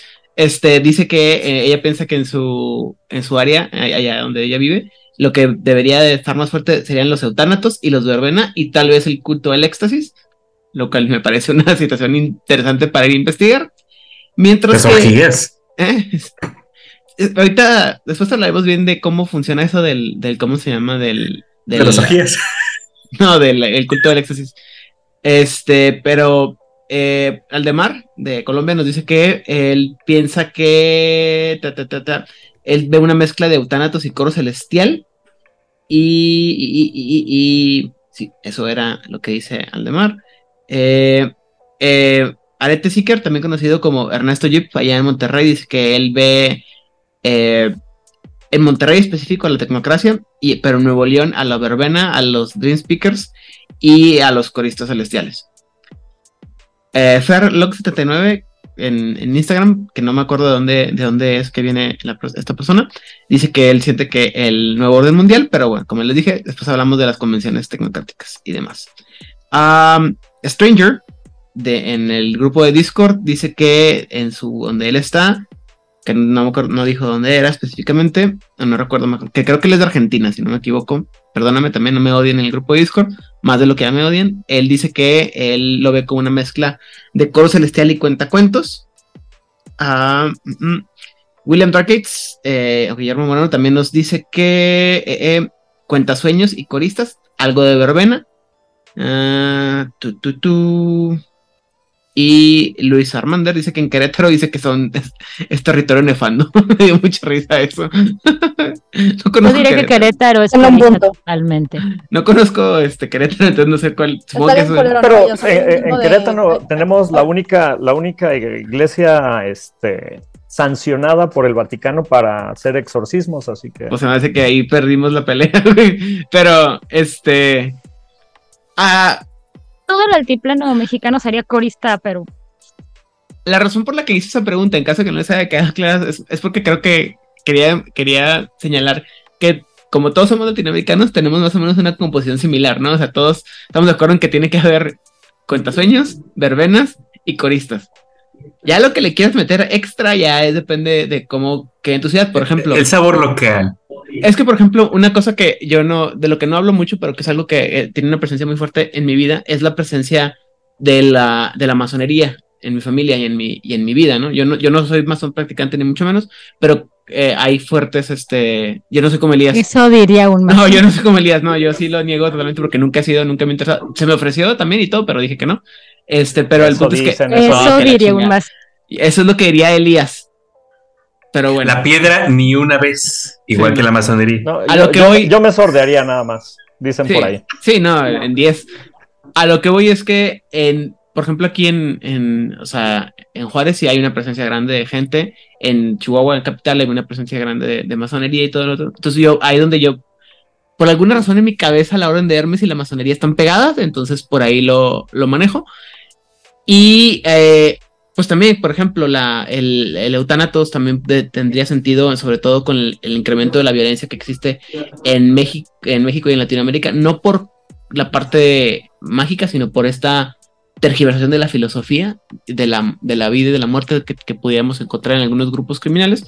Y la parte del éxtasis eh, que mencionaba ahorita del culto es porque también ha habido una gran creciente, y, em, recientemente, tendencia a experimentar con los enteógenos y los alucinógenos y este tipo de sustancias como un método de encontrar la trascendencia. Y obviamente, ¿no? Todas estas ideas de que vamos a San Miguel de Allende a probar peyote y que la, el, el- la, ¿qué? la medicina de la rana y que la chingada y que esto y esto. Y muchas veces esta gente que está metida en estos asuntos o que empieza a- a tener estas prácticas lo hace sin una preparación, ¿no?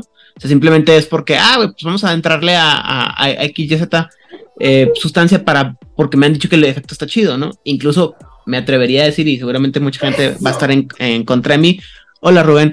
eh, el, el simplemente hecho del el consumo de la marihuana, pues también en, en, en muchos lugares el consumo de la marihuana tiene, requiere una preparación y mucha gente la consume como algo de diario. No estoy peleado, cada quien lo consume como, como lo, lo quiere y como lo puede hacer. El asunto es, se convierte en una práctica estática sin ser la, sin tener como la, el, el ¿cómo se llama? El constructo o la, la tradición, ¿no? De hecho, alguna vez platicado con una persona, le, estaba, me estaba platicando de su forma de vida y todo, y hablábamos sobre el consumo de la, de la marihuana y otras drogas, entre estas cosas. Y le dije, ah, mira, pues es que esto es así, eh, como el, el culto este, y me dijo, wow, no sabía que mi vida era una práctica de, ¿cómo se llama? De, de mago, ¿no?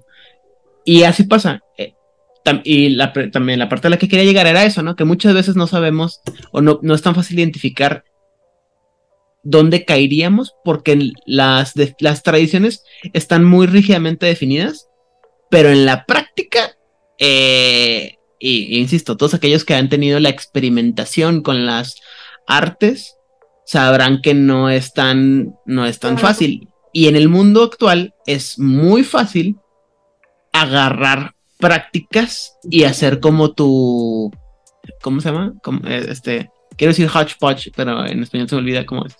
Es, Porque este, ni conozco la expresión. hodgepodge es este mezcolanza, güey, es lo que quiero decir. Ah, ah, ok. Tengo una, una persona muy importante en mi vida a la que, a la que quiero mucho y todo, pero tiene esta, esta costumbre de mezclar este Feng Shui con este, ¿cómo se llama esta mamá? Perdón, Cábala, este, y luego que yoga y que la madre, y luego que quiere hablar sobre, sobre hadas, y le digo, y, y me decía, es que no sé qué, no sé qué, le digo, ok, no, está, no, no me molesta que tenga todas estas prácticas, el problema es que no tiene una base, nomás está agarrando lo que le llama la atención, lo que le gusta, sin tener una sola, una base sólida, y luego ya poderse, este, como expandir o conectar, ¿no? Y eso es un Perdóname, no es exactamente mi, mi intención de, de meter más el dedo en lo que he estado haciendo todas estas veces, pero es a eso por lo que no me gustan los huecos. Porque no tienen una escuela, no tienen un sistema, no tienen un método. Perdón, perdón, lo siento mucho que vuelva a decir esto. No, ya me le compraré un, eh, un, buen café a Itzamna y paremos las paces con una pipa de la paz o algo. Pero el punto es que ese es justamente mi problema. No sabes qué estás haciendo, no sabes de dónde vienes ni a dónde vas. Y- y es- ¿Qué estás haciendo, animalito de la creación? Mira, y yo como, como, como practicante de magia caos te diré que precisamente yo estoy de acuerdo contigo, güey. Para hacer hueco y para tienes que tener eh, eh, y para ser un practicante de magia caos tienes que saber en- entender, tener la, eh, la práctica este, consciente, visceral, bien hecha, para poder decir esto lo voy a desechar en este momento y voy a cambiar. Y, y a diferencia del New Age, que es nomás como ir, desde mi punto de vista, perdónenme a todos aquellos que tengan diferencias de opiniones conmigo, o a quien pueda ofender, que es como nomás estar echándole, echándole, echándole, echándole, echándole, echándole, y a veces llevar opiniones muy contradictorias que ni siquiera ellos mismos pueden eh, ah, conciliar. Yo quiero mantener este tema aquí para cuando hablemos de tecnocracia, porque tengo una idea muy clara de por qué está esto de la, del New Age. Pero también tiene que ver mucho con, con esta época contemporánea, que no moderna, en donde en general tenemos como, como sociedad ya un desarraigo muy grande de muchas cosas, porque ah, es que hacer esto no es moderno, es que hacer esto no es civilizado, sea lo que cada quien entienda por civilizado y por moderno, ¿no? Así de, ay, es que cómo es que, eh, insisto, yo crecí en un ámbito católico y, y está esta situación de, está el santo de moda, sí, tan ruin como se puede escuchar eso. Cuando fue el accidente de mi hermano, él, este, yo estaba ya en la prepa, mi hermano estaba en una escuela salesiana, que este, pues son seguidores de las doctrinas de San Juan Bosco, muy marianos también, muy seguidores de la doctrina mariana. Y entonces, este, mucha gente se acercó a mi familia a, a, pues, acercarse muy este, de todo su corazón. Realmente recibimos una cantidad de apoyo y cariño que nos ayudó mucho en ese momento. Pero mucha gente se acercó con medallas de San Charbel. Porque en ese momento, como en mediados de los 90, San Charbel era el santo de moda entre la clase media. Durísimo. O sea, si tú eras de la clase media y tenías problemas, le rezabas a, a San Charbel. ¿Por qué? No sé, yo tenía 16 años, yo no entendía para qué iba, por qué estaban haciendo eso en particular. Pero después este, él lo pudo y empezó a hacer cosas por aquí, los legionarios por allá, este, y ha habido como muchas cosas. Todo esto tiene que ver mucho con esta situación de que este, no hay, no hay una identidad y la gente está muy urgida de tener una identidad, lo cual me parece perfectamente loable y entendible. Pero si tú no si tú no la mamaste, si tú no creciste con eso, es muy difícil que de pronto puedas tener realmente un arraigo. No digo que no se pueda, no digo que a través de empatía y estudio y observación no puedas decir, ah, esto sí me está haciendo mucho clic y aquí pertenezco o aquí me siento como tribu. Mucha de esta gente que pasa de- del feng shui al este, a, a la cábala, a este, a la herbolaria, a una especie de Wiccan que no es Wiccan, y, y todas estas situaciones, pero aparte muy deslavadas, Wixican. eh, están muy lejos de tener una, una identidad de buscar su lugar en el mundo. Y la verdad es que a mí me parece muy triste que por más que estén buscando y, buscando, buscando, porque es gente muy necesitada de, nomás no lo terminan de encontrar y se quedan siempre en la superficie porque queda hueco, suena hueco y por eso nomás no terminan de, de arraigarse a alguna zona. Y para mí eso es una gran tragedia. Pues sí, definitivamente, insisto, eh, cada quien es libre de explorar su, su espiritualidad como, como guste y todo. Eh, yo también crecí en el seno de, de una, de una familia católica eh, a, diferentes niveles y algo que me queda a mí claro y algo que a mí me funciona mucho es que la, devo- la, devoción y la práctica tiene que ser eso, devota y, y práctica y- y vivirse. Y cuando veo toda esta gente que cambia de uno a otro, digo yo, ay, güey, es que pues por eso como que no, no tienes este un buen, un buen norte, ¿no? Y por eso andas como que batallando. Pero eso es aparte. Algún día cuando, te- cuando se unan, se gusten unir a nuestro Patreon, podrán escuchar nuestras eh, diatribas y nuestras ranteos. sobre cómo cada quien vive nuestras, nuestras prácticas y podrán saber por fin cuáles son los niveles de disciplinas de Elías Losornio. Pero bueno, el día de hoy, aparte de sordearse en, en niveles en 10 y negar su, la- sus, ¿cómo se llama? sus lazos con la masonería. Eso es aparte. Él no ha negado ni aceptado nada. Ni siquiera le puedes aplicar eso. Es correcto. No, sí lo negó. Sí lo negó. Hace tres semanas. que no. No, sí. Ahí lo tengo. No, me voy a poner a buscar el chat porque nunca termino, pero sé que está ahí una negación clara, Hay una página que pura. se llama buscar. Sí, güey, nada, qué huevo. No me acuerdo ni qué palabras usamos. Pero bueno, eh, el día de hoy, después de. Verga, una hora y media. Venimos a. Realmente sí queremos tomar el tema porque ya llevamos hora y media y te- nos quedan como 40 minutos. Y no Ahí vamos a darle No, la verdad, la verdad es que esto. Yo esto no tengo bronca, pero Esto es más sencillo y el- este tema es un poquito más sencillo, ¿no? Eh, la verdad es que eh, el día de hoy vamos a hablar sobre lo- lo- la segunda parte de las, de las historias de, de la, bueno, la segunda parte de las tradiciones y en este caso es la historia de las, tra- de las, el, el concilio de las tradiciones, no de cada una de las tradiciones, sino de las tradiciones como tal, y- o del concilio, mejor dicho. y a muy grandes rasgos, ¿eh? Historia. Y a muy grandes rasgos, este, eh, la, el co- la historia del concilio de las, de las nueve tradiciones místicas de- dentro de Mago, la ascensión, se divide en tres periodos grandes. Sí, tres periodos. El, de la- el del Renacimiento, que es el que está eh, retratado en Mago, la, la Cruzada del Brujo. El segundo, que viene siendo la época victoriana, que sobre todo está ahorita en desarrollo o en explosión, ahora que este año salió este Mago Edad Victoriana. Y lo que viene siendo la Edad Moderna, que aparece en Mago eh, la Ascensión como tal, en todas sus llamadas eh, ediciones. Les tengo una sorpresa, ya por fin abrí mi libro de Mago la, la Edad Victoriana, está bien bonito. Qué emoción. es una joya, la verdad está bien precioso. Lo es. Perdón. Y, y yo, yo agregaría, yo agregaría el, el- el- el origen de, de- de- o sea, como la prehistoria de, este, de, de- de- ¿Edad Oscura? Oh, ok.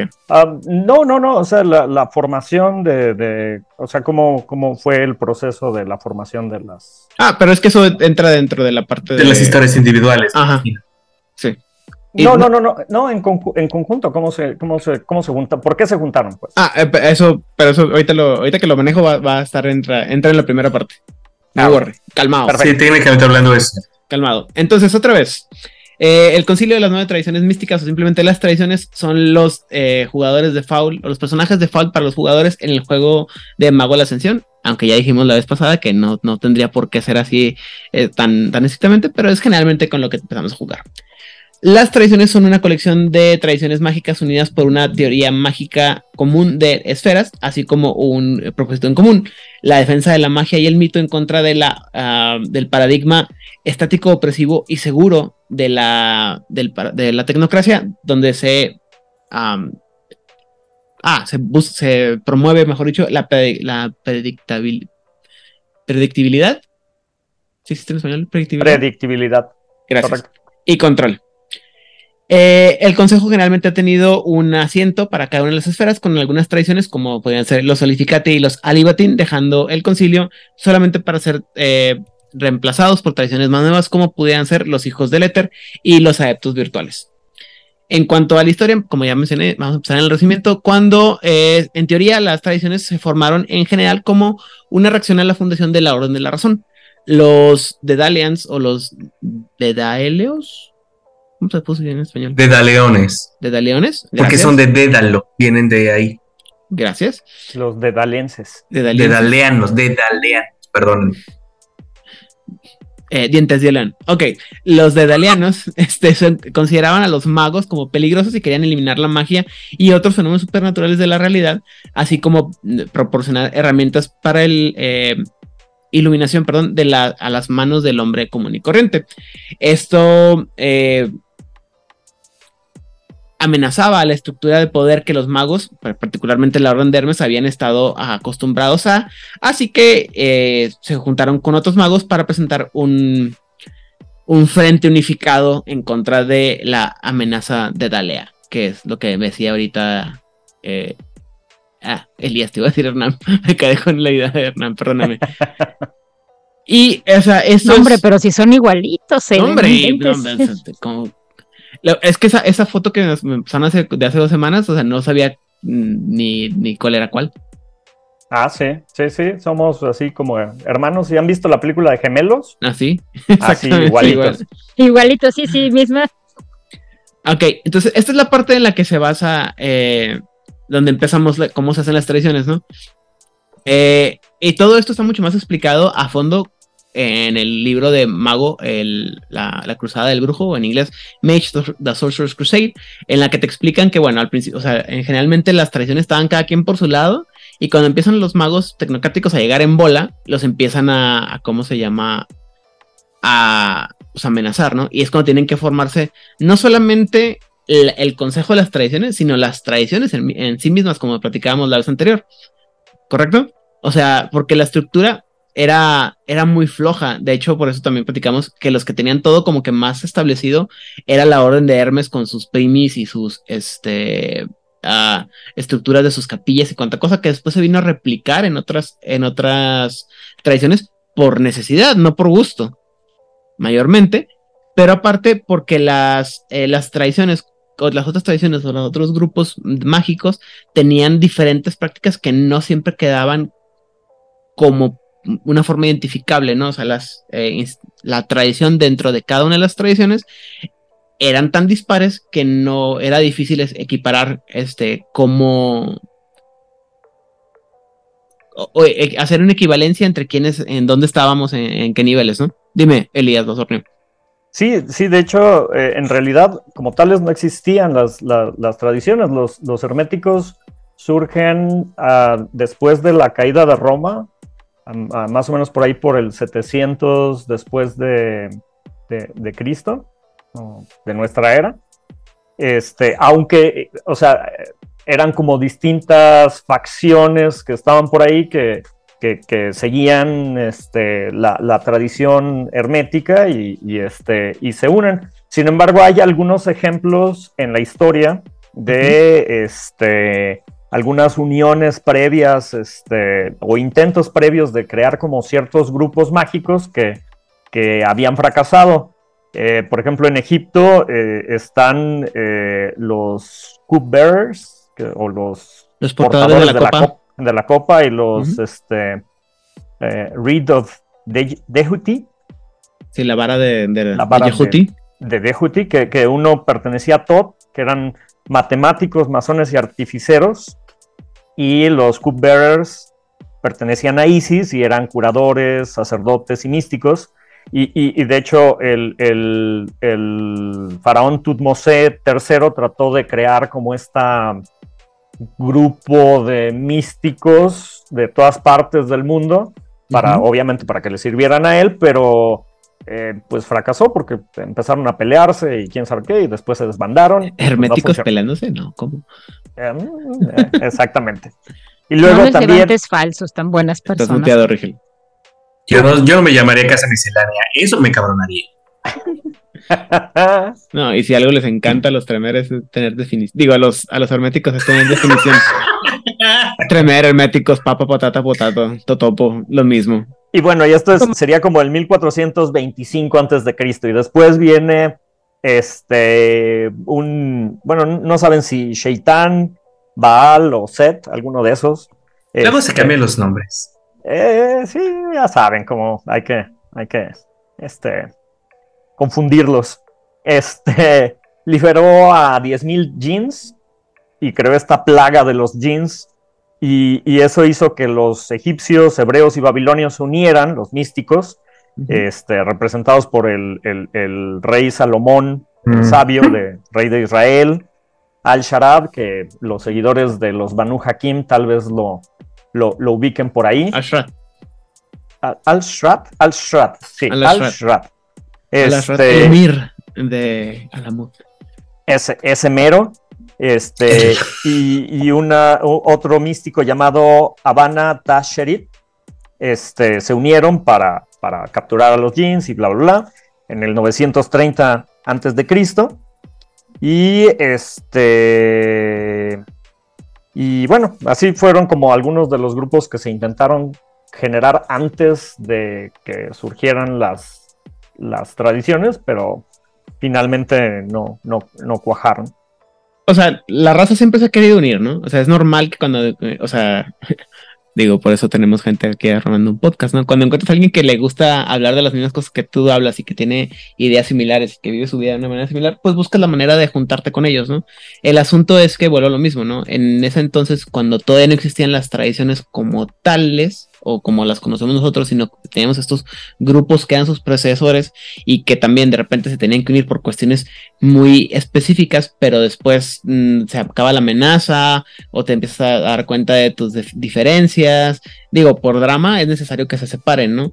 Eh, pero es, este, es normal que se tuvieran que juntar, por ejemplo, en, medio de una tormenta de, genios o de jeans, pues en Medio Oriente, este, judíos que, que- protocristianos o protocatólicos y árabes, o bueno, musulmanes, porque pues es lo que, lo que quedaría, ¿no? En el, en el lugar. Pero pues había, había también muchas otras prácticas que tendrían la misma valor en, en- y la misma eh, capacidad de generar esto, estos, ¿cómo se llama? Ah, estos grupos, ¿no? Se separan después por diferencias ideológicas, como pasó también en la India entre los ah, Chakrabantis y los. Ay. Los, akashia- los, Los akashianas, Akashayana. Los Akashayana, gracias. Y los Se- Chakrabantis. De hecho, de hecho eh, entraron en guerra y duró Ajá. esa guerra como creo que más de 500 años o mil Como años. si no hubiera cosa cosas así. más importantes con las que pelearse, ¿verdad? Pero pues bueno, ahí están haciendo Las la de famosas guerras del Himalaya. Ajá.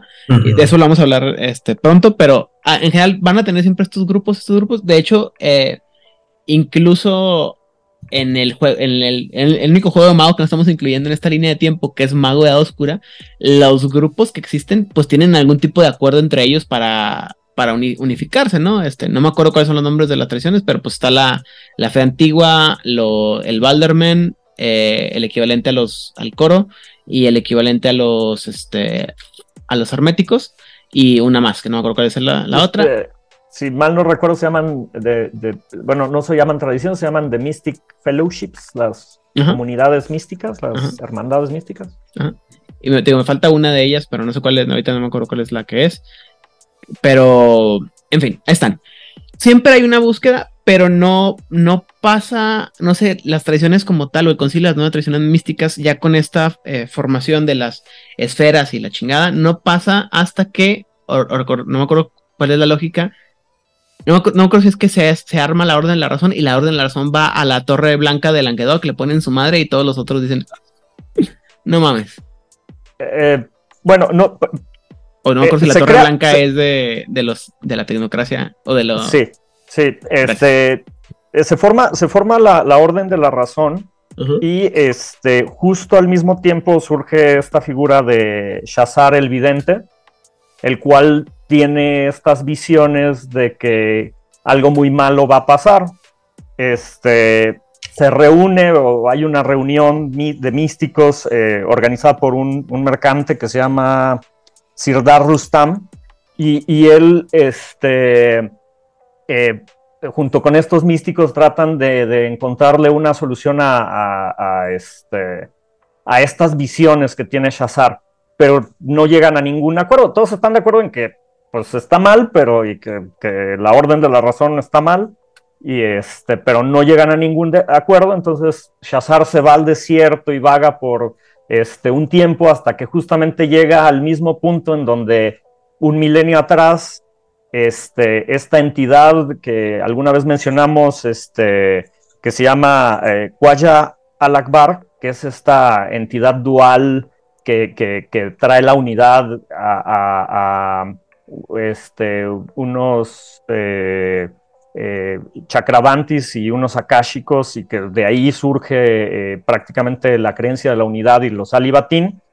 En ese mismo lugar se le vuelve a aparecer este Quaya al-Akbar y le da la, la- la solución o la respuesta a esta este, interrogante, a estas visiones que tenía. Y la respuesta es, es muy sencilla. Es, es una tarea así súper sencilla, que es la de unificar a todos los magos de la Tierra en una sola hermandad. ¿Y cómo vamos a lograr eso, profesor? Simón, mañana. Así, facilísimo, facilito, ¿no? Así, juntar a todos los magos de la Tierra en una sola gran grupo. Y no pues, podemos poner de acuerdo aquí, lo único en lo que estamos de acuerdo es que el hombre de la boquita está bien feo. Y hasta empieza. discordamos en qué exactamente de todo nos molesta más. No, no, no, no, pero hay que enfocarnos en lo que nos une, no en lo que nos separa. ¿Y qué es lo que nos va a unir?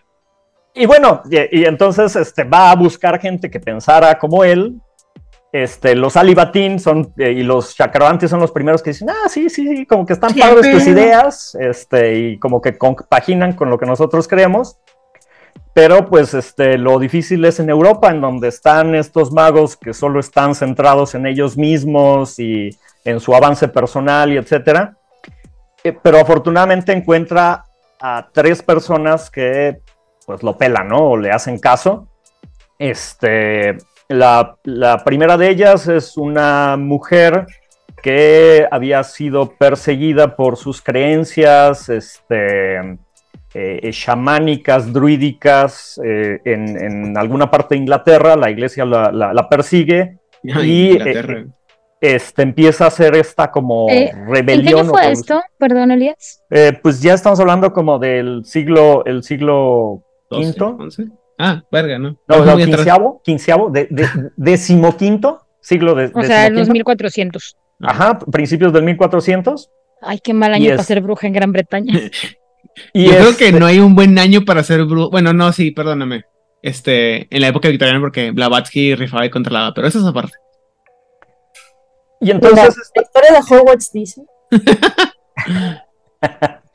eh, entonces esta, esta, esta chica que había perdido todo por, por este, estas cacerías de brujas, eh, eh, se renombra a sí misma como, como Nightshade y este, es una de las, de las místicas que encuentra Shazar para, para crear como alguien que lo pele.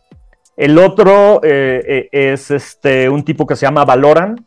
Él era un obispo francés que, este, que, que, pues por sus ideas un poco heréticas de, de- de- de pensamiento, de, de- porque eh, debemos de recordar que la iglesia se, se ve infiltrada por ciertos agentes negativos que, que la corrompen por dentro y, y el verdadero misticismo de, de- de- de la iglesia se pierde.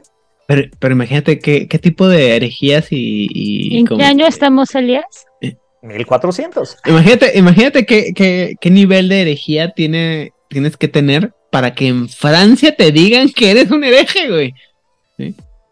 No, no, no. La Inquisición francesa de 1400 estaba, pero bien malita Pero- de su cabeza. Pero también acuérdate que a, a lo que me refiero es que, por ejemplo, en, eh, en, en Francia es donde, sa- donde sale las, este, las herejías al- albigencias, eh, los cátaros y demás. O sea, algo tiene ¿Los que. ves por aquí?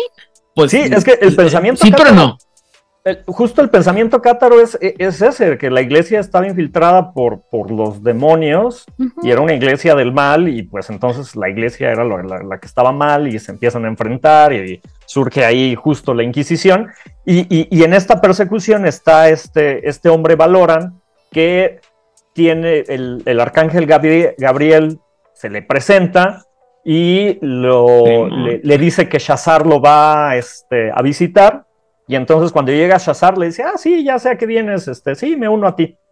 Está bien chistoso que el güey de. El güey del tiempo. Al güey del tiempo le dicen, sí, te vi venir desde el- hace muchos años. Pues fue una, una, una, este, Ironía. una, una iluminación divina la que lo, lo- lo- lo guió hacia, hacia él, ¿no? Este, Yeah. Y el último que, el último que, este, que, es convocado, eh, o bueno, más bien eh, se encuentra este Shazar, es eh, el maestro Baldric Lasalle Bani Taitalus, de la casa Taitalus, el cual resulta que este pues en aquel entonces la, la orden de Hermes estaba en un problema muy grave porque había pasado la guerra de, de- de la de En los ese Masasa. entonces, y todavía estaban en, siguen en medio de No, no, pero problemas. bueno, sí, sí, sí, sí, bueno, no ha cambiado mucho, pero, pero en aquel entonces estaban todos agarrados del cuello por la, la, la guerra Masasa, que los Masasa eh, son este, los, los no muertos, más o menos por ahí del 1200, este, estaban los herméticos y dicen, había ponido aquí una casa y, y- y ahora este, la casa que había ponido aquí están no moridos. Y entonces, este, este, se, libra, se libra una gran guerra entre, entre ellos, pero aparte lo que le escaló mucho es que justo esa casa, que, que algunos fanáticos de Vampire deben de reconocer, No. este... Hola, es- Sofía. este, eh, había convencido, creo que unos 100 años antes había convencido a la casa Flambeau de, de- de destruir por completo a la casa Deidne, de, Deidne. Ujú. este, porque los acusaron de, de- de conexiones con los demonios. Entonces, eh, resultó que, que después estos se convierten en vampiros. Casual. Y este, pues así como No me que. acuerdo si fue Goratrix el que hizo esa mamada o fue el imbécil de Truth. Según yo fue Goratrix. No importa. Es que algo tiene que ver. Recibieron lo que merecieron. Tiene que ser. Estoy seguro que tiene que haber sido gratis porque a, a Etrius no se le mueve tanto la, la ardilla. Pero aparte. ah, pero ten- tendría sentido que fuera Etrius porque después esa es la parte más, ¿cómo se llama? Más irónica cuando él, está tratando de mantener la casa viva y la super caga y acuérdense que llena todo un piso de, de, de Seoris de demonios y todo el mundo le y, y cómo se llama y Tremer voltea a verlo así con la cara del emperador de la humanidad y le dice ay Magnus digo Etrius no hiciste nada mal hiciste nada malo A ver, miren, aquí quiero que voy a poner dos cosas. En primer lugar, en Francia en 1400 lo que estaba pasando es que se estaban peleando durísimo para tener el papado ahí. O sea, literalmente hubo un cisma en la Iglesia Católica y por eso estaban persiguiendo tan activamente desde mediados del siglo XIV, 1300, a cualquier cosa que pudiese parecer, por su conveniencia obviamente, este, una herejía, porque básicamente estaban queriendo jalar todo el poder a Aviñón y quitárselo al papado en Roma. Entonces había un cisma ahí durísimo sobre quién era la verdadera iglesia católica. Era propaganda. en Aviñón Sí, porque pues es básicamente es lo que hacían en, en Europa en esos siglos. ¿Quién tiene la verdad más verdadera y de las verdades verdaderas? Em, y, y iba a decir otra cosa aparte de eso, de Tremer, No, no. Volatrix, el Y el, y el Worm y los vampiros no tuvieron nada que ver en eso. ¿eh? Ay, no, por supuesto que no. O sea, ¿cómo crees? Eran puras buenas intenciones de Francia y de nosotros vamos a demostrarlo porque somos un linaje de reyes totalmente puros. O sea, sí que vamos a Juana, pero porque, o sea, sí pensamos que era una hereje, pero luego descubrimos que sí era santa. Perdón, uno se equivoca, usted disculpe. Pero iba a decir otra cosa ah, después de esto de Francia, ñam, ñam, ñam, y las herejías y lo que está pasando en el mundo.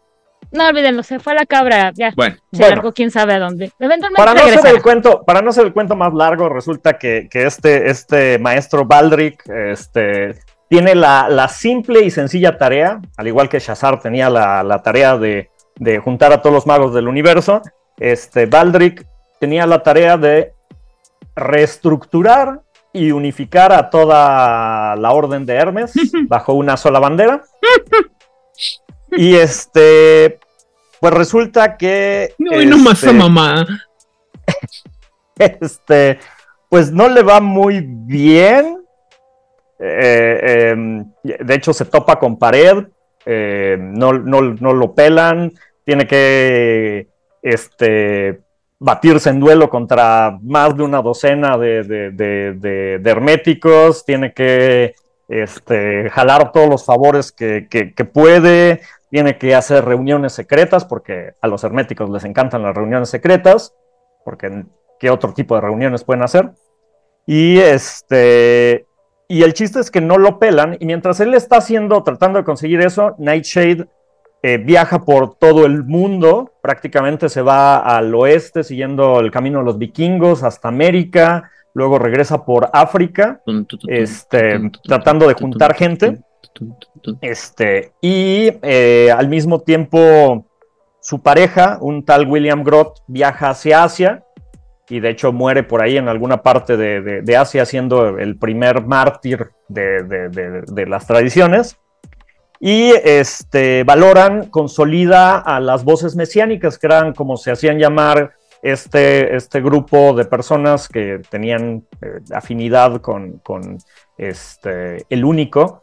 Y, de hecho después logra unificar a, este, a, los musulmanes y, a los hindúes dentro de esto que se convierte posteriormente en los coros celestial.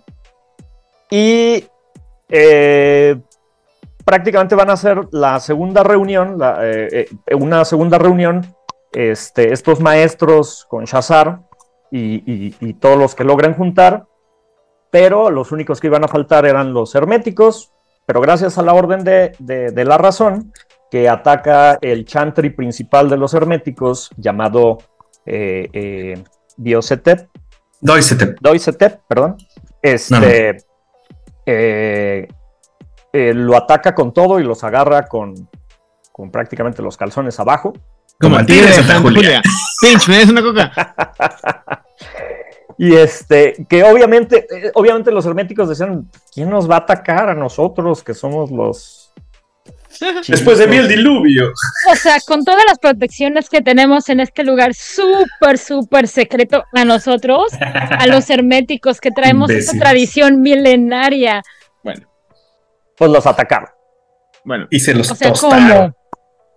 Y se los dejaron así. ah, de hecho, este, el, justo fue un año antes de la segunda convocación en donde los atacan y este, prácticamente los dejan. pues, Moridos. eh, ajá, de hecho es un, es un asedio de, cin- de cinco meses. verga. este, en el que la Orden de la Razón los atacó con tanques, los atacó con estos, Los primeros hitmarks. Los ¿no? barquitos que mueven, que los vuelan. primeros Kidmarks, los- sí, con todo, así todo lo que tenían, este, Eran los bien bonitos, eran unos talos, así como el, el- el robot de Talos, el de la, la, Ajá, ¿qué? ajá. la Odisea. Ujú. Ah, es una chulada ese bicho.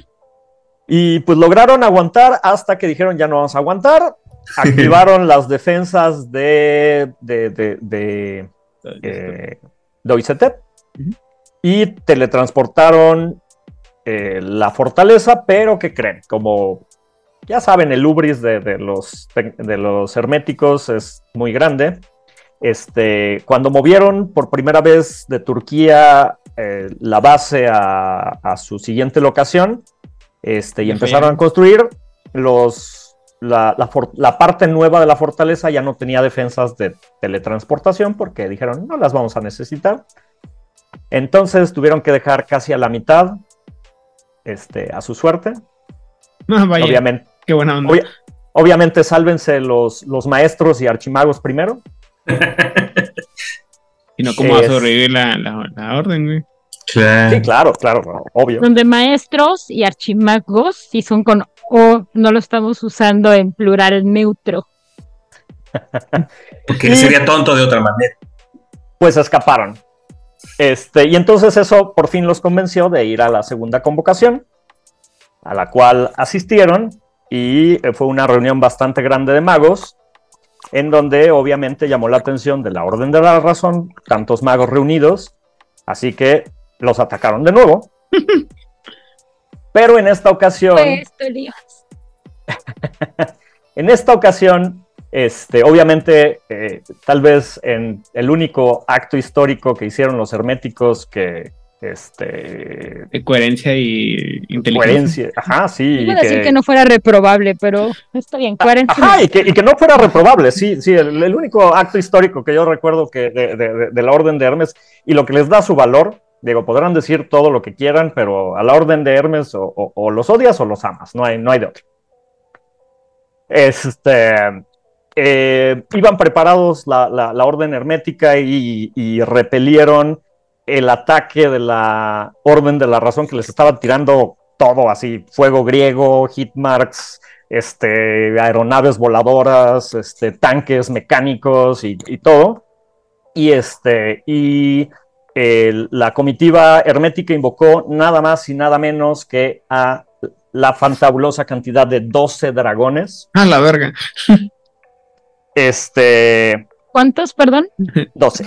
Literal, una docena. Eso no le gusta a la realidad, pero por estas alturas de la vida, si ya había tanques y naves voladoras, ¿qué chingados importa? No, no, pero, pero, pero en aquel entonces la gente que estuvo ahí describía a los dragones como, literalmente, y cito, el poder del universo conformado y encarnado. O Cada sea, uno de los dragones tenía el poder del universo en ellos. Cabrón, ¿verdad? Y entonces, pues fue así como repelen a la Orden de la Razón y pues este, deciden fundar una nueva ciudad para reunirse y crear las tradiciones y fundan el horizonte y se fundan las nueve tradiciones místicas. Y de pasada este, somos racistas y cambiamos. O sea, después de hacer esta, esta hermosa cosa y ser buena onda, procedemos a ser extremadamente racistas y juntar a todo mundo que no nos cae bien en los cuentasueños. Muy pues sí, pues sí, pero finalmente, finalmente demostraron que, traían a la mesa y con qué iban a entrar y pues eso les valió, digo, salvaron a... Eh, espera, si no hubiera sido por ellos... Espera, ¿que esto, este, no es la trama de cómo se fundó la camarilla con los Ventru, ¿O los Tremer? No, no lo sé, no lo sé. Digo, la historia se repite, dicen por ahí. Muy bien. bueno, se clona a veces.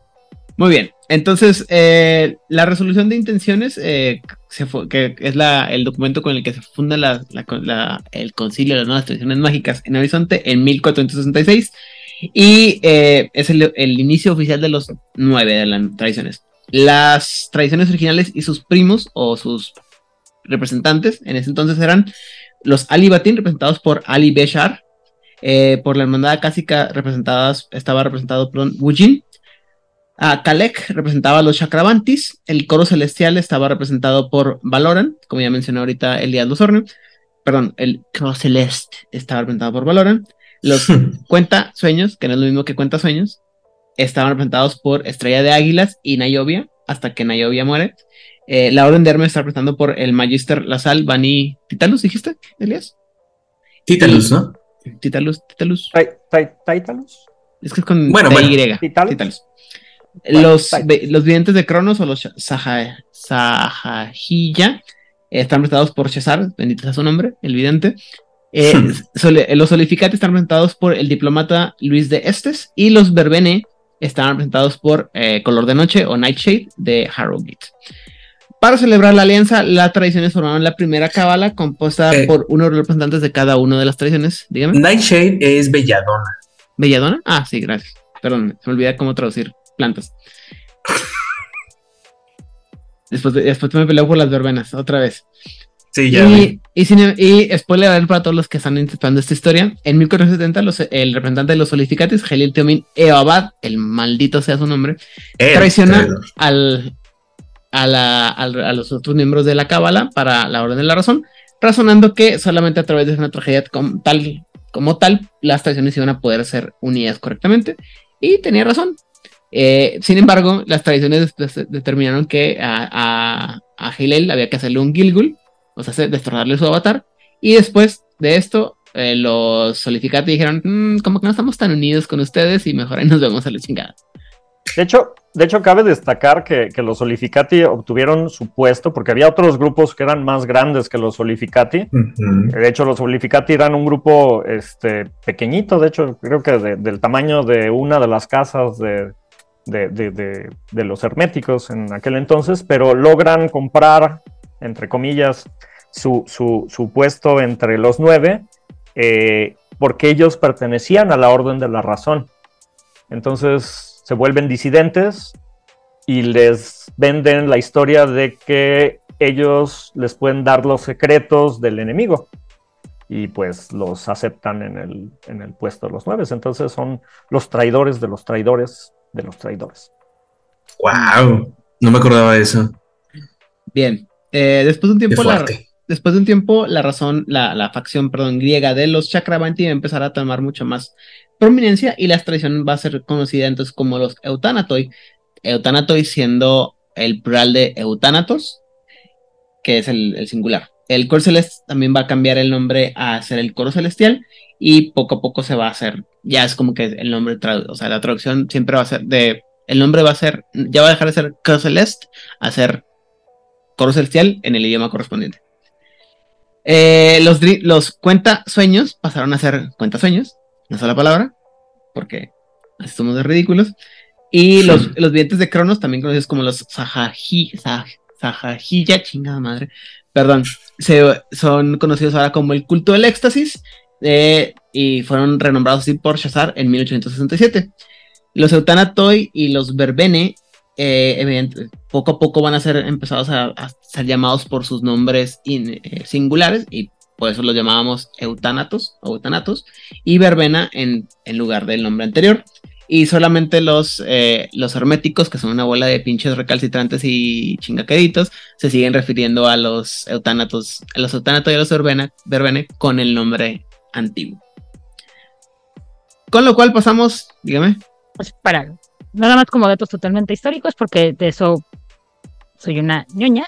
¿Qué estaba Sí. pasando en Europa en ese momento? A partir del año 1300 y pijito, empezó la expulsión de los judíos de la mitad de Europa, siendo España cuando se consolida la caída de Granada, el último baluarte musulmán en lo que ahora entendemos como la península ibérica, de los últimos países en expulsarlos.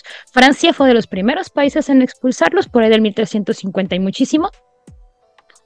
Pero uno de los puntos importantes aquí es que la presión que ejercen los dominicos en la reina Isabel en 1470 para eh, perseguir a los falsos conversos, ya fueran judíos o musulmanes, eh, genera la creación de la Inquisición española.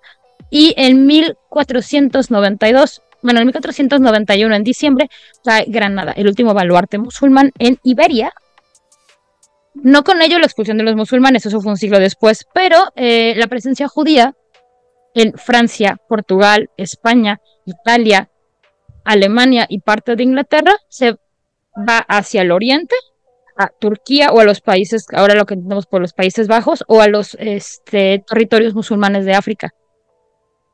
Y si vemos un poquito el origen de, este, de los Urificati, en lo que creen y cómo lo creen, y por qué fechas se estuvieron uniendo a qué grupos, ah, pues parece que la gente que escribió esto tenía un poquitito de conocimiento de lo que estaba pasando en esa parte del mundo.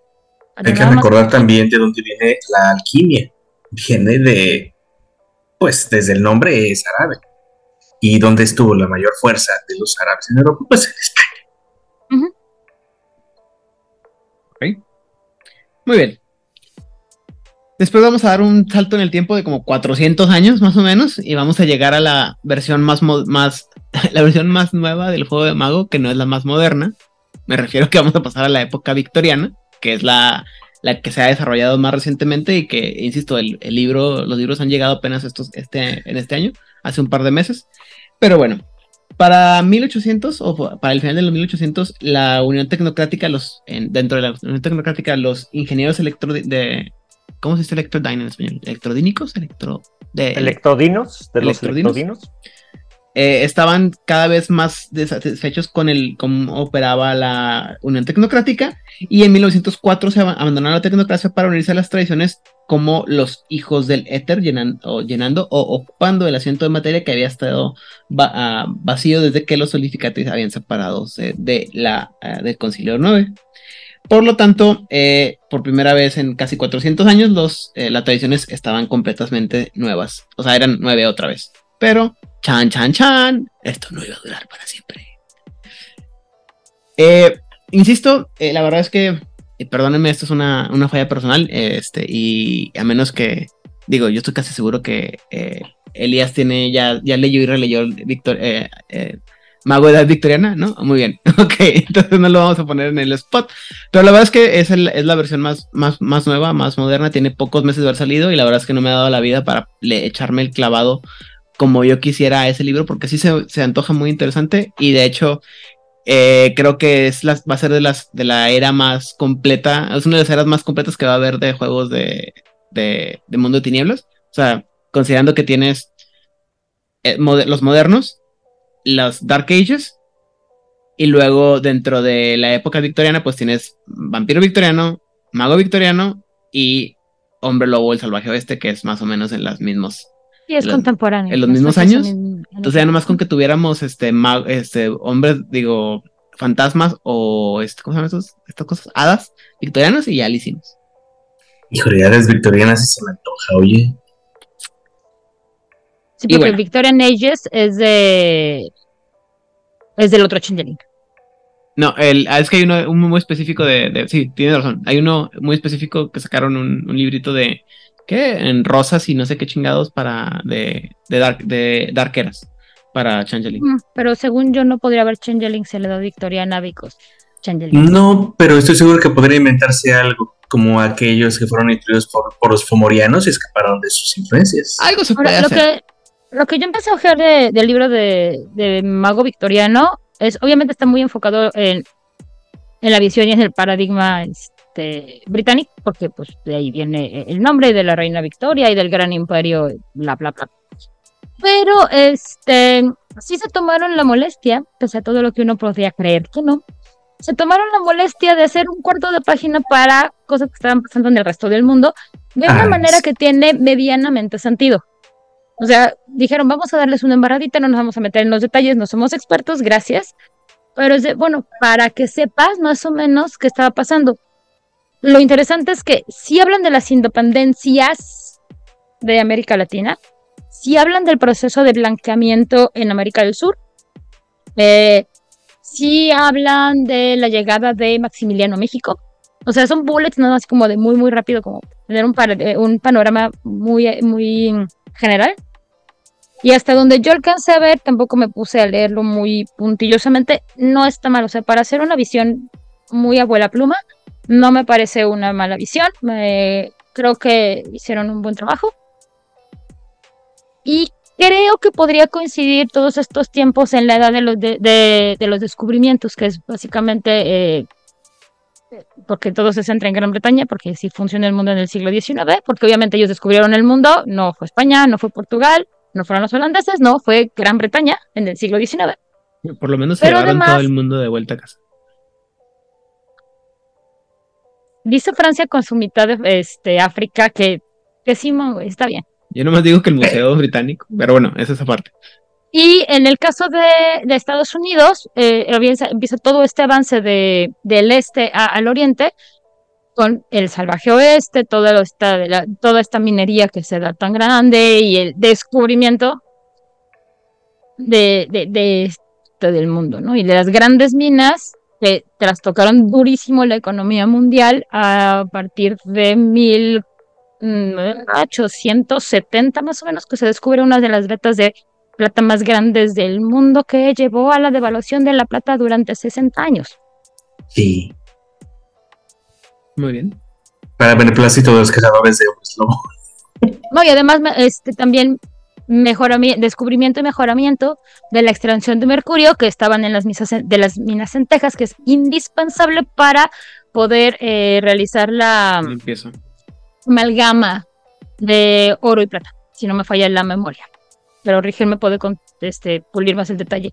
Entonces quiero pensar que lo que une a esta época es esto de la época del descubrimiento y las grandes máquinas y este eh, el telégrafo y todos estos grandes descubri- descubrimientos que continúan a la revolución industrial. Es como que el vínculo que más se me podría ocurrir. Y pues por eso ignoraron como 400 años de historia humana. Lo occidental. que pasa es que no me acuerdo cuál es el- exactamente el, el, ah, la línea de tiempo que cubre Sorcerer's Crusade, pero sí son bastantes años. O sea, sí es Se bastante. queda en 1650 pico más. Ajá, entonces dejan como 200 años eh, extra eh, en- entre la victoriana y también, insisto, no he leído todo el libro de victoriana y sé que no empieza en 1800, sino empieza un poquito más atrás para darte el contexto y en el lore que te explican te van a dar ese, ese puente, ¿no? Entonces, seguramente sí está ahí y no ha de ser tanto lo que, lo que falta. Igual que el brinco que van a dar de edad victoriana a edad moderna, pues a lo mejor no está en papel o en la línea de tiempo, pero si te pones a revisar los libros de mago vas a saber, vas a ver que más o menos qué rollo, ¿no? ¿Me explico? Sí, justo. No, no, entre la época victoriana y el mago que nosotros jugamos, no debería haber muchos años de diferencia, sobre todo por los mm, por los eteritas, porque hacen un vínculo muy este muy claro y es parte de, del de la historia de qué pasó en esos principios del siglo XX. Así es. Bueno, para la época moderna, eh, los Alibatín ya estaban como que bastante molestos porque el concilio de las tradiciones no, o sea, no hacían, no hacían muchas cosas y las pocas que hacían no los ayudaban a, no los ayudaban a defender al Medio Oriente de las depredaciones de la tecnocracia. Y durante algún punto, durante o después de la Segunda Guerra Mundial, nomás de repente un día, pues ya había aquí una tradición y de repente ya no hay. Y muchos de pensaron Había que ponido otra tradición Otra aquí. tradición aquí. Así es. Eh, y, ah, por, ot- y mucho- muchos dijeron, bueno, pues o, o se, o ya se los echaron a todos o simplemente ya no quisieron ser parte de la, de la banda y pues se fueron. Al mismo tiempo, en la, del otro lado de la, de la guerra ideológica, los adeptos virtuales estaban teniendo problemas con la Unión Tecnocrática y en 1956 se fueron a, eh, de la tecnocracia y se escondieron un ratito, como cinco años, hasta que decidieron unirse a las tradiciones en 1961. Y desde entonces, los nueve han estado completos y fuertes. ¡Ah! Sí, cómo no, güey. que- también, no. también hay aquí detalle interesante, los adeptos virtuales surgen en 1823, así que feliz 200 aniversario. Yeah. Sí, cierto, ya. ¡Felices 200 años! Felices 200 años, adeptos virtuales. O sea. ¿somos más viejos que los eteritas?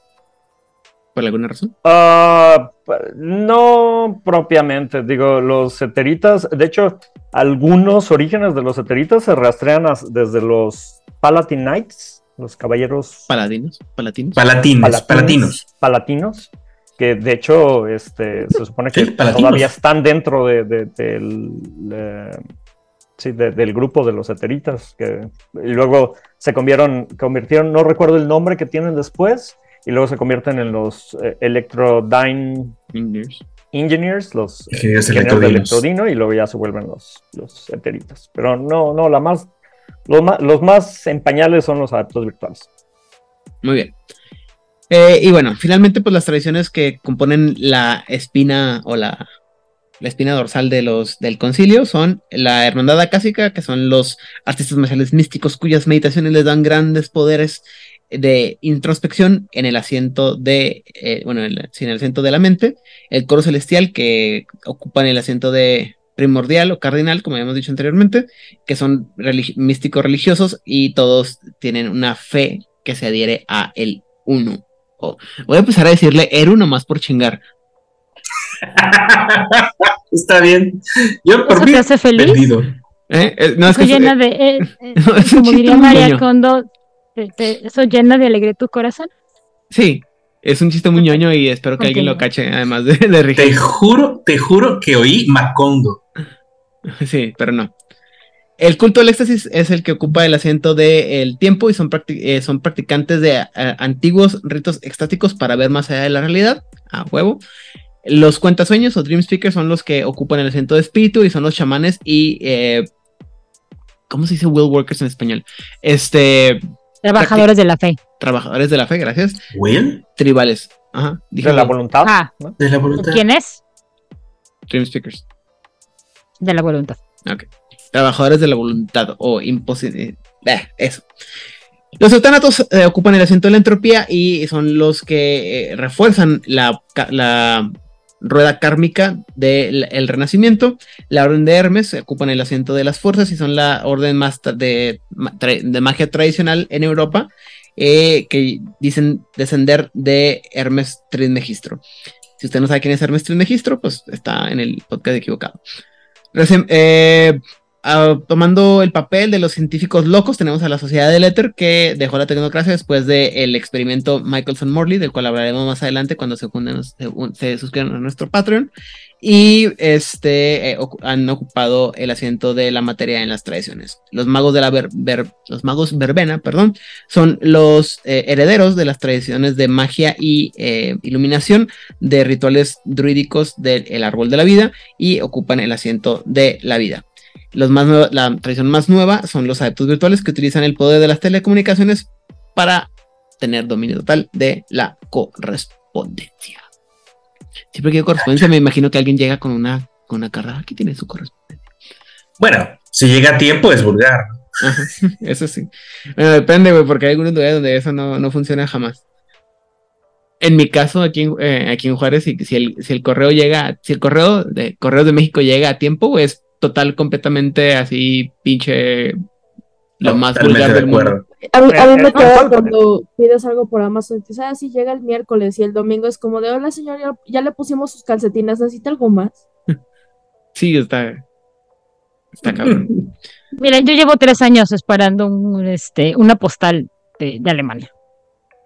Obviamente nunca va a llegar. What? Y hay una plática sobre facciones nuevas dentro de las tradiciones que están como que tratando de reformar qué onda con las tradiciones, pero la neta, la verdad es que fuera de los nombres, no me acuerdo qué chingados y cómo se escriben a cada una de ellas y no tuve tiempo de investigarlo y no, me- no les voy a mentir a ustedes. Entonces, eh, solamente, luego es que el asunto con las tradiciones y con las facciones dentro de las tradiciones tiene mucho que ver también con esto de lo mismo que pasaban en, en Hombre Lobo el Apocalipsis, que te hablaban de facciones, las facciones Los más, campamentos. los campamentos más nuevos, ¿no? Que eran los que querían como cambiar el rollo de las, de las tribus.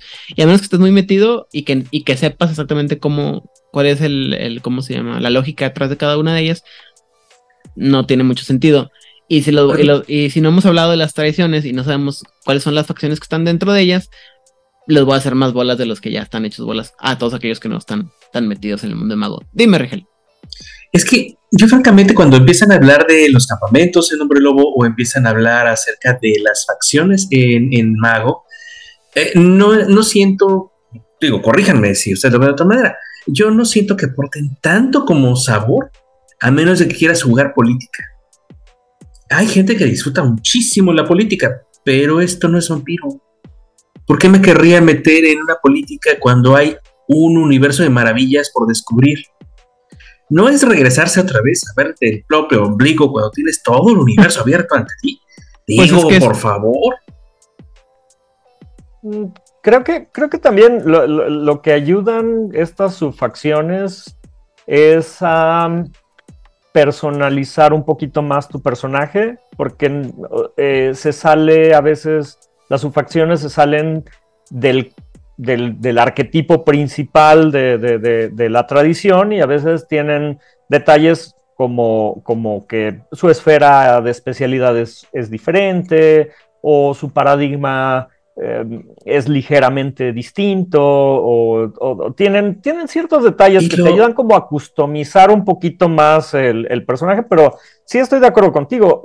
Fuera de, de que vayas a dirigir tal vez una, una, una, este, ¿cómo se llama? Una sesión de, de- de, eh, política y, y creo que también dependería, tendría que ser eh, en ciertas tradiciones, porque hay ciertas tradiciones que las subfacciones pues, no están peleadas ni nada, o sea, son, se, se la llevan bien y, y- y nada más. O sea, ex- tenemos aquí un libro que es, es bien raro. Si quieres, puedes venir a checarlo. Nos tomamos unas chelas, Ajá. este, discutimos el tema y ahí te ves. O sea, ah, eso le da sabor, ¿Sabes? te da NPCs. ¿Sabes de qué me acordé, Rick? ¿Mm? De lo que me contaste que pasó en, en 1992, cuando tu papá te llevó a Claro. Teotihuacán. Déjenme les cuento, esta es una verdadera maravilla. ¿Qué pasó en el 1992 en Ciudad de México? Específicamente entre los mexicanistas de, eh, de Hueso Colorado, como mi señor padre, eh, que por cierto no lo vayan a contar, pero es sacerdote de, de este, el, el señor de, del Pedernal Oscuro, este, cuyo retrato tengo aquí. Enfoque, focus. Entonces, este, resulta que se hizo una completa eh, reunión de las 500 naciones. Vinieron gente desde Tierra del Fuego, Alaska, este, se dice que llegó un contingente de, Canadá, de la área francófona, eh, llegó gente de Centroamérica, llegó gente de Brasil, del Amazonas. El chiste es que juntaron a como que quisieron juntar 500 nacio- naciones. Sa- sabemos que son muchísimas más, pero son 500 años, un número bonito. Bueno, llegaron. Eh, la reunión era en Teotihuacán, ¿no? en la Ciudad de México. Y tres días y tres noches estuvimos, yo estuve los tres días, pero sí un buen rato, eh, haciendo una procesión alrededor de Tenochtitlán con el sentido de, de despertar el, el ombligo de- del mundo, el ombligo de la realidad. Fue una ceremonia completa, caracolas, este, baile, eh, al amanecer, al mediodía, al anochecer, cuando se levantaba Venus, etcétera, etcétera. Todas las ceremonias que se pueden imaginar, todo eso estaba allí. Yo la verdad estaba maravilloso, estaba yo demasiado chamaco para poder disfrutarlo a todo lo que debería. pero esas reuniones son poderosísimas. Deja tú la idea este, eh, eh, mágica. Es simplemente ver esa gente y poder hablar con ellos. Mm, mira, la verdad es que todo, yo estoy muy de acuerdo con lo que dice Elías, que es esta parte de que las eh, las facciones específicas o las que están así como que muy en los círculos lejos de la, del centro del juego, es este sirven mucho para darle una personalización a tu personaje muy fuerte. Pero también como, como la, la, la a lo cuentas en tu historia, ayuda mucho para conectar a esos grupos que a veces pueden no tener una razón para, para juntarse, lo cual cuando, estás haciendo una- cuando tienes un jugador que está huevado a tener un personaje que es de Francia, güey, cuando todos los demás son de, de pinche México o de donde sea, o de, o sea, cuando, cuando te falla esta forma de, de cómo juntar los personajes, siempre es bueno tener un, una idea o un, un donde, donde juntarse. Un ganchito, gracias. Pero también lo que pasa es que, insisto, no me quiero meter mucho en la parte de las facciones de cada una de las tradiciones, porque si no hemos hablado de las tradiciones en, en grande y les empiezo a hablar de las tradiciones en chico o de las partes de los detalles, pues los voy a, los voy a hacer más bolas, ¿no? Además que eh, ha habido cambios muy radicales. De hecho, ahora que estaba, eh, empecé a leer el libro de, de ¿cómo se llama? De El saber de las tradiciones o Lord of the Traditions, que también es uno de los libros más recientes para Mago 20 aniversario. Y la neta, la neta es que llegué a los acásicos y estaba viendo las, las, las facciones y yo jamás había escuchado hablar de estas, de estas facciones, porque estoy seguro que las que leí en el libro de, de tradición de 20, de tercera edición, no existían esas tradiciones. O sea, también que tengo mala memoria, pero tampoco la tengo tan mal. Y este, así pasa, ¿no? Hay muchas tradiciones que van a, que van a cambiar. Eh, lo que yo voy viendo es que, pues, obviamente, sátiros y, toda la gente, los escritores de, de, de Mago van proponiendo cambios en cuanto a, a lo que, en buscar reflejar una realidad, o, perdón, en buscar reflejar más en el juego la realidad que ellos conocen, ¿no? Eh, hemos platicado muchas veces y, y Sátiros no lo hace, no hace, este, no tiene empacho en platicar, que él también tiene una serie de prácticas y que parte de su trabajo como, como escritor es conocer a otros miembros de otras prácticas y tratar de reflejarlo lo mejor que puede en el, en el juego, ¿no? Y considerando los, los limitantes que ya vienen del, del juego.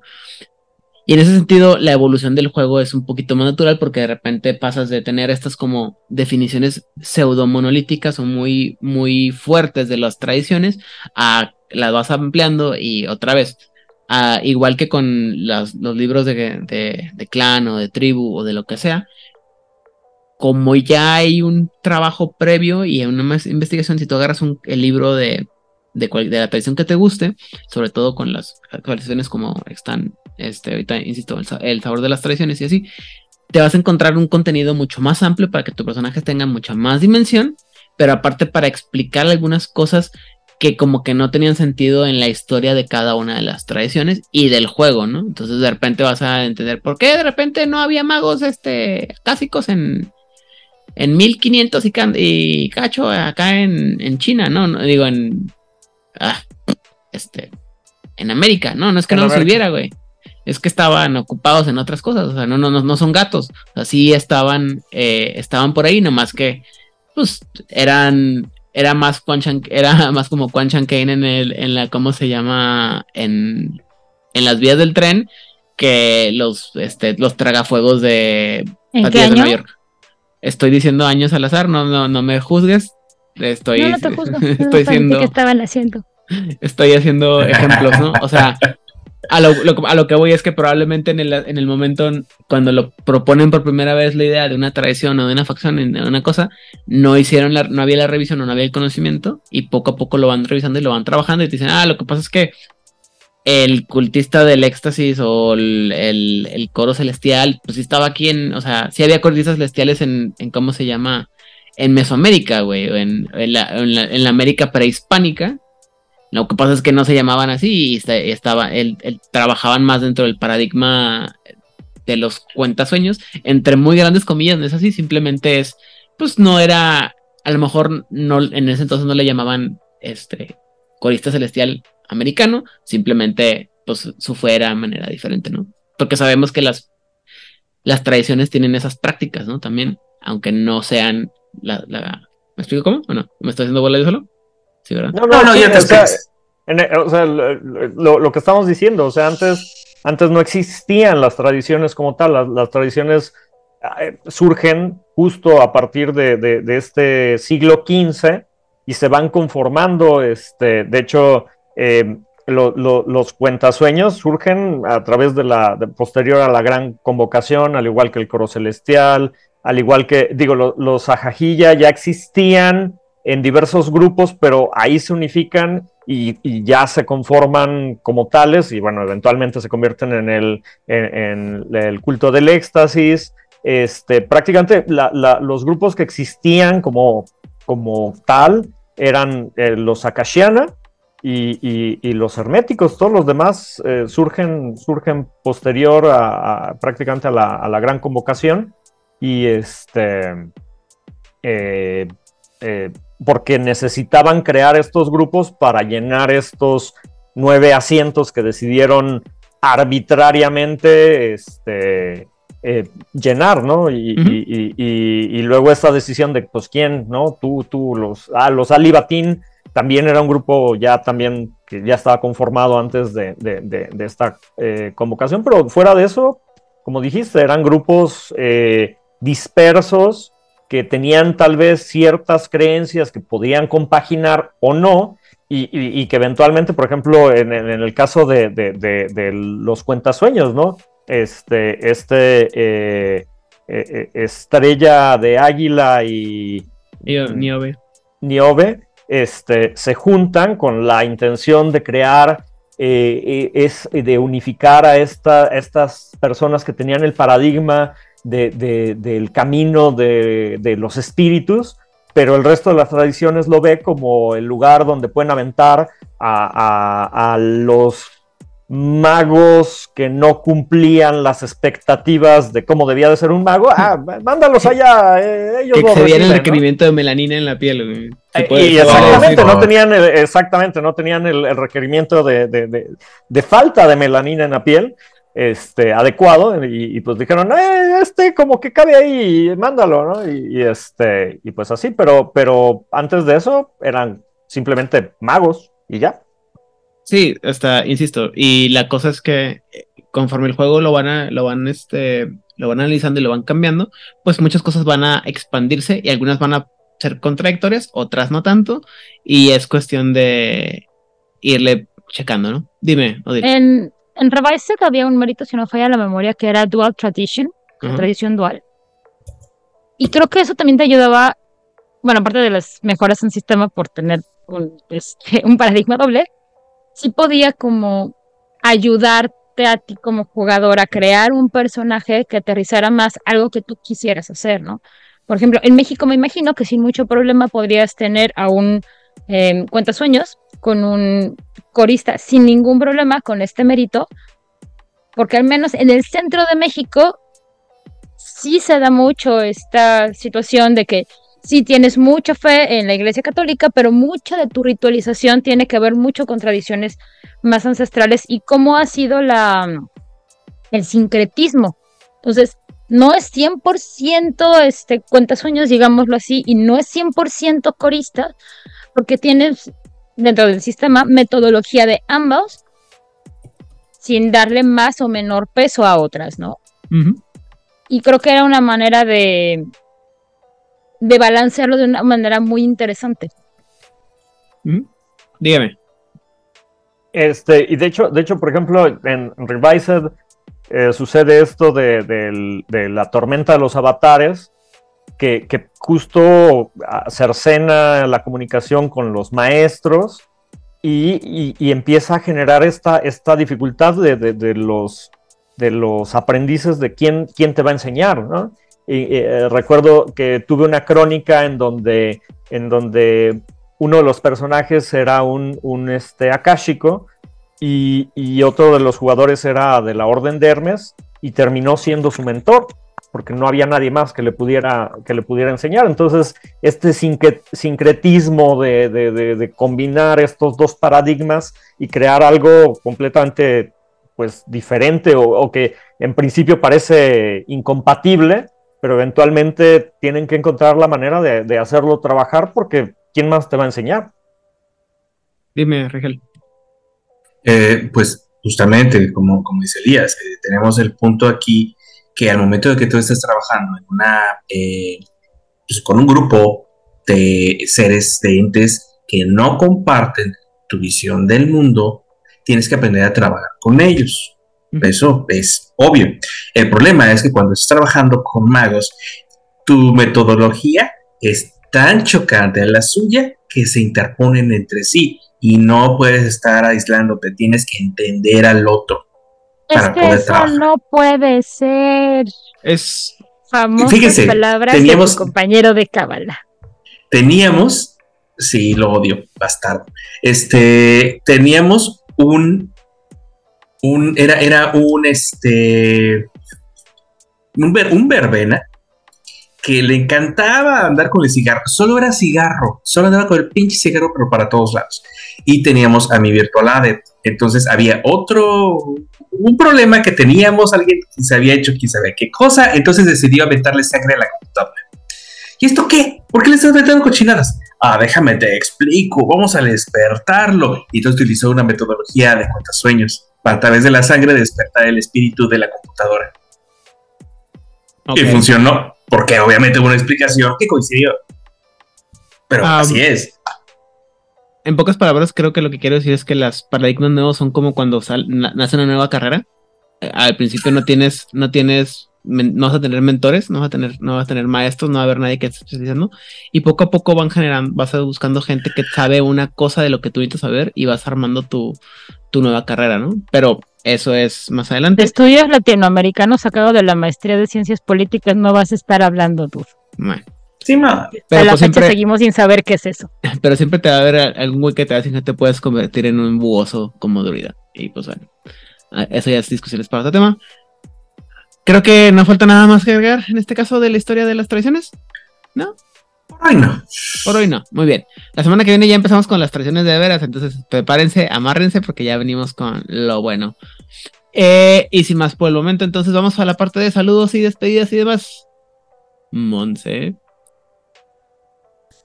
Primero va Odil y después Monse. Ah, sí, cierto. La gente que se Es le cierto, olvida. no, Odil. Adelante, Odil.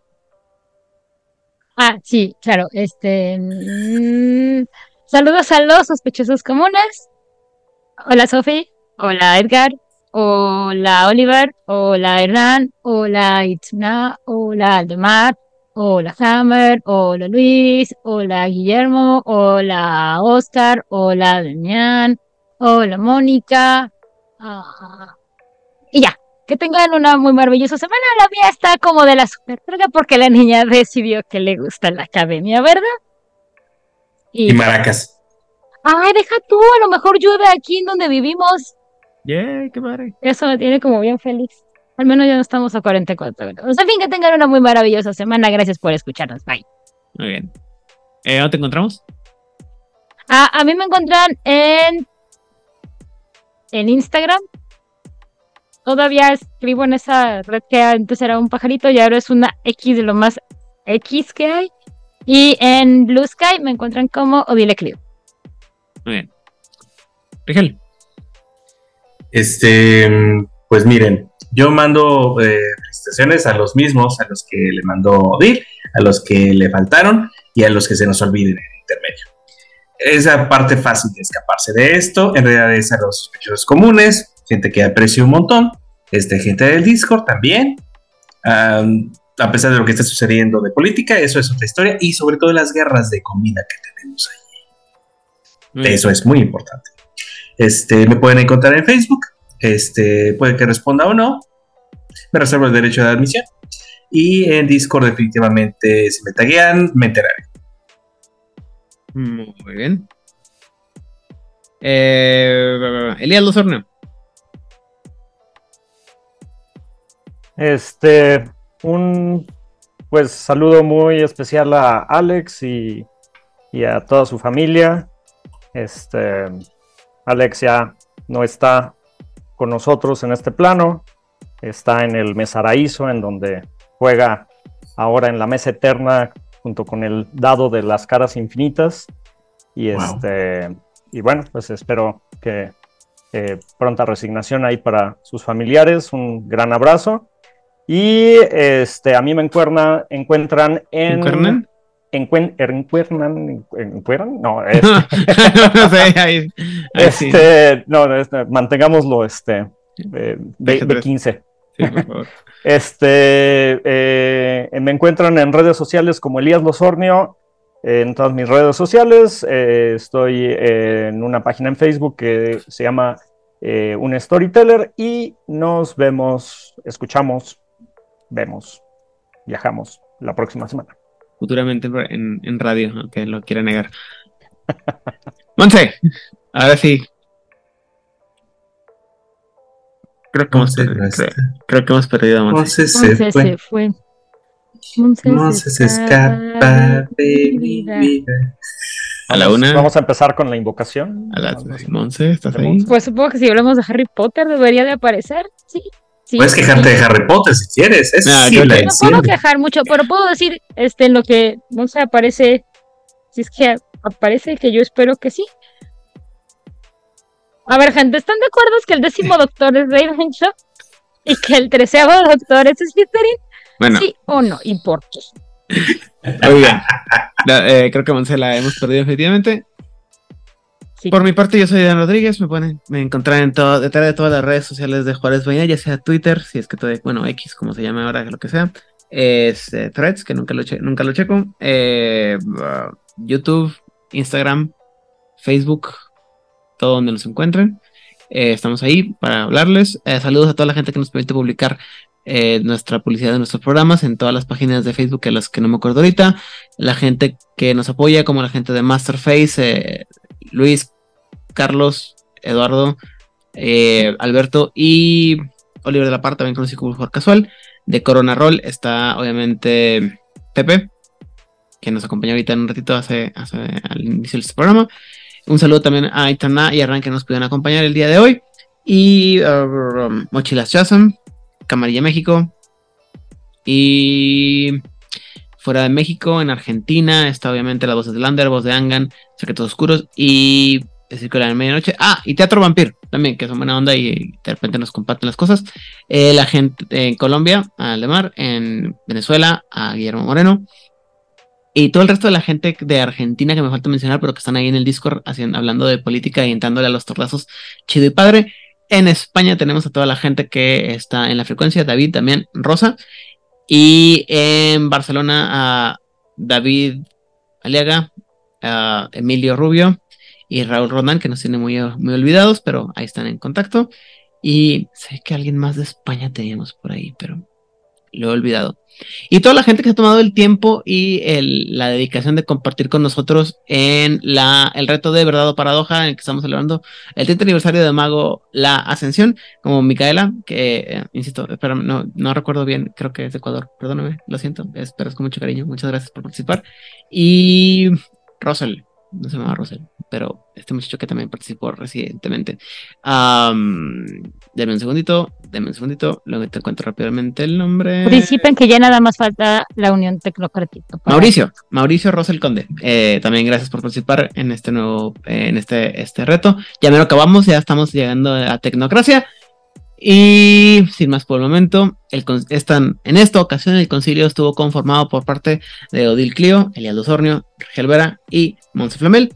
Yo soy Dan Rodríguez y si les gusta todo lo que tiene que ver con las tradiciones y lo que se viene en las tradiciones, por favor, compártanos. Compártanos. compártanos. Totalmente desorganizado, chavos.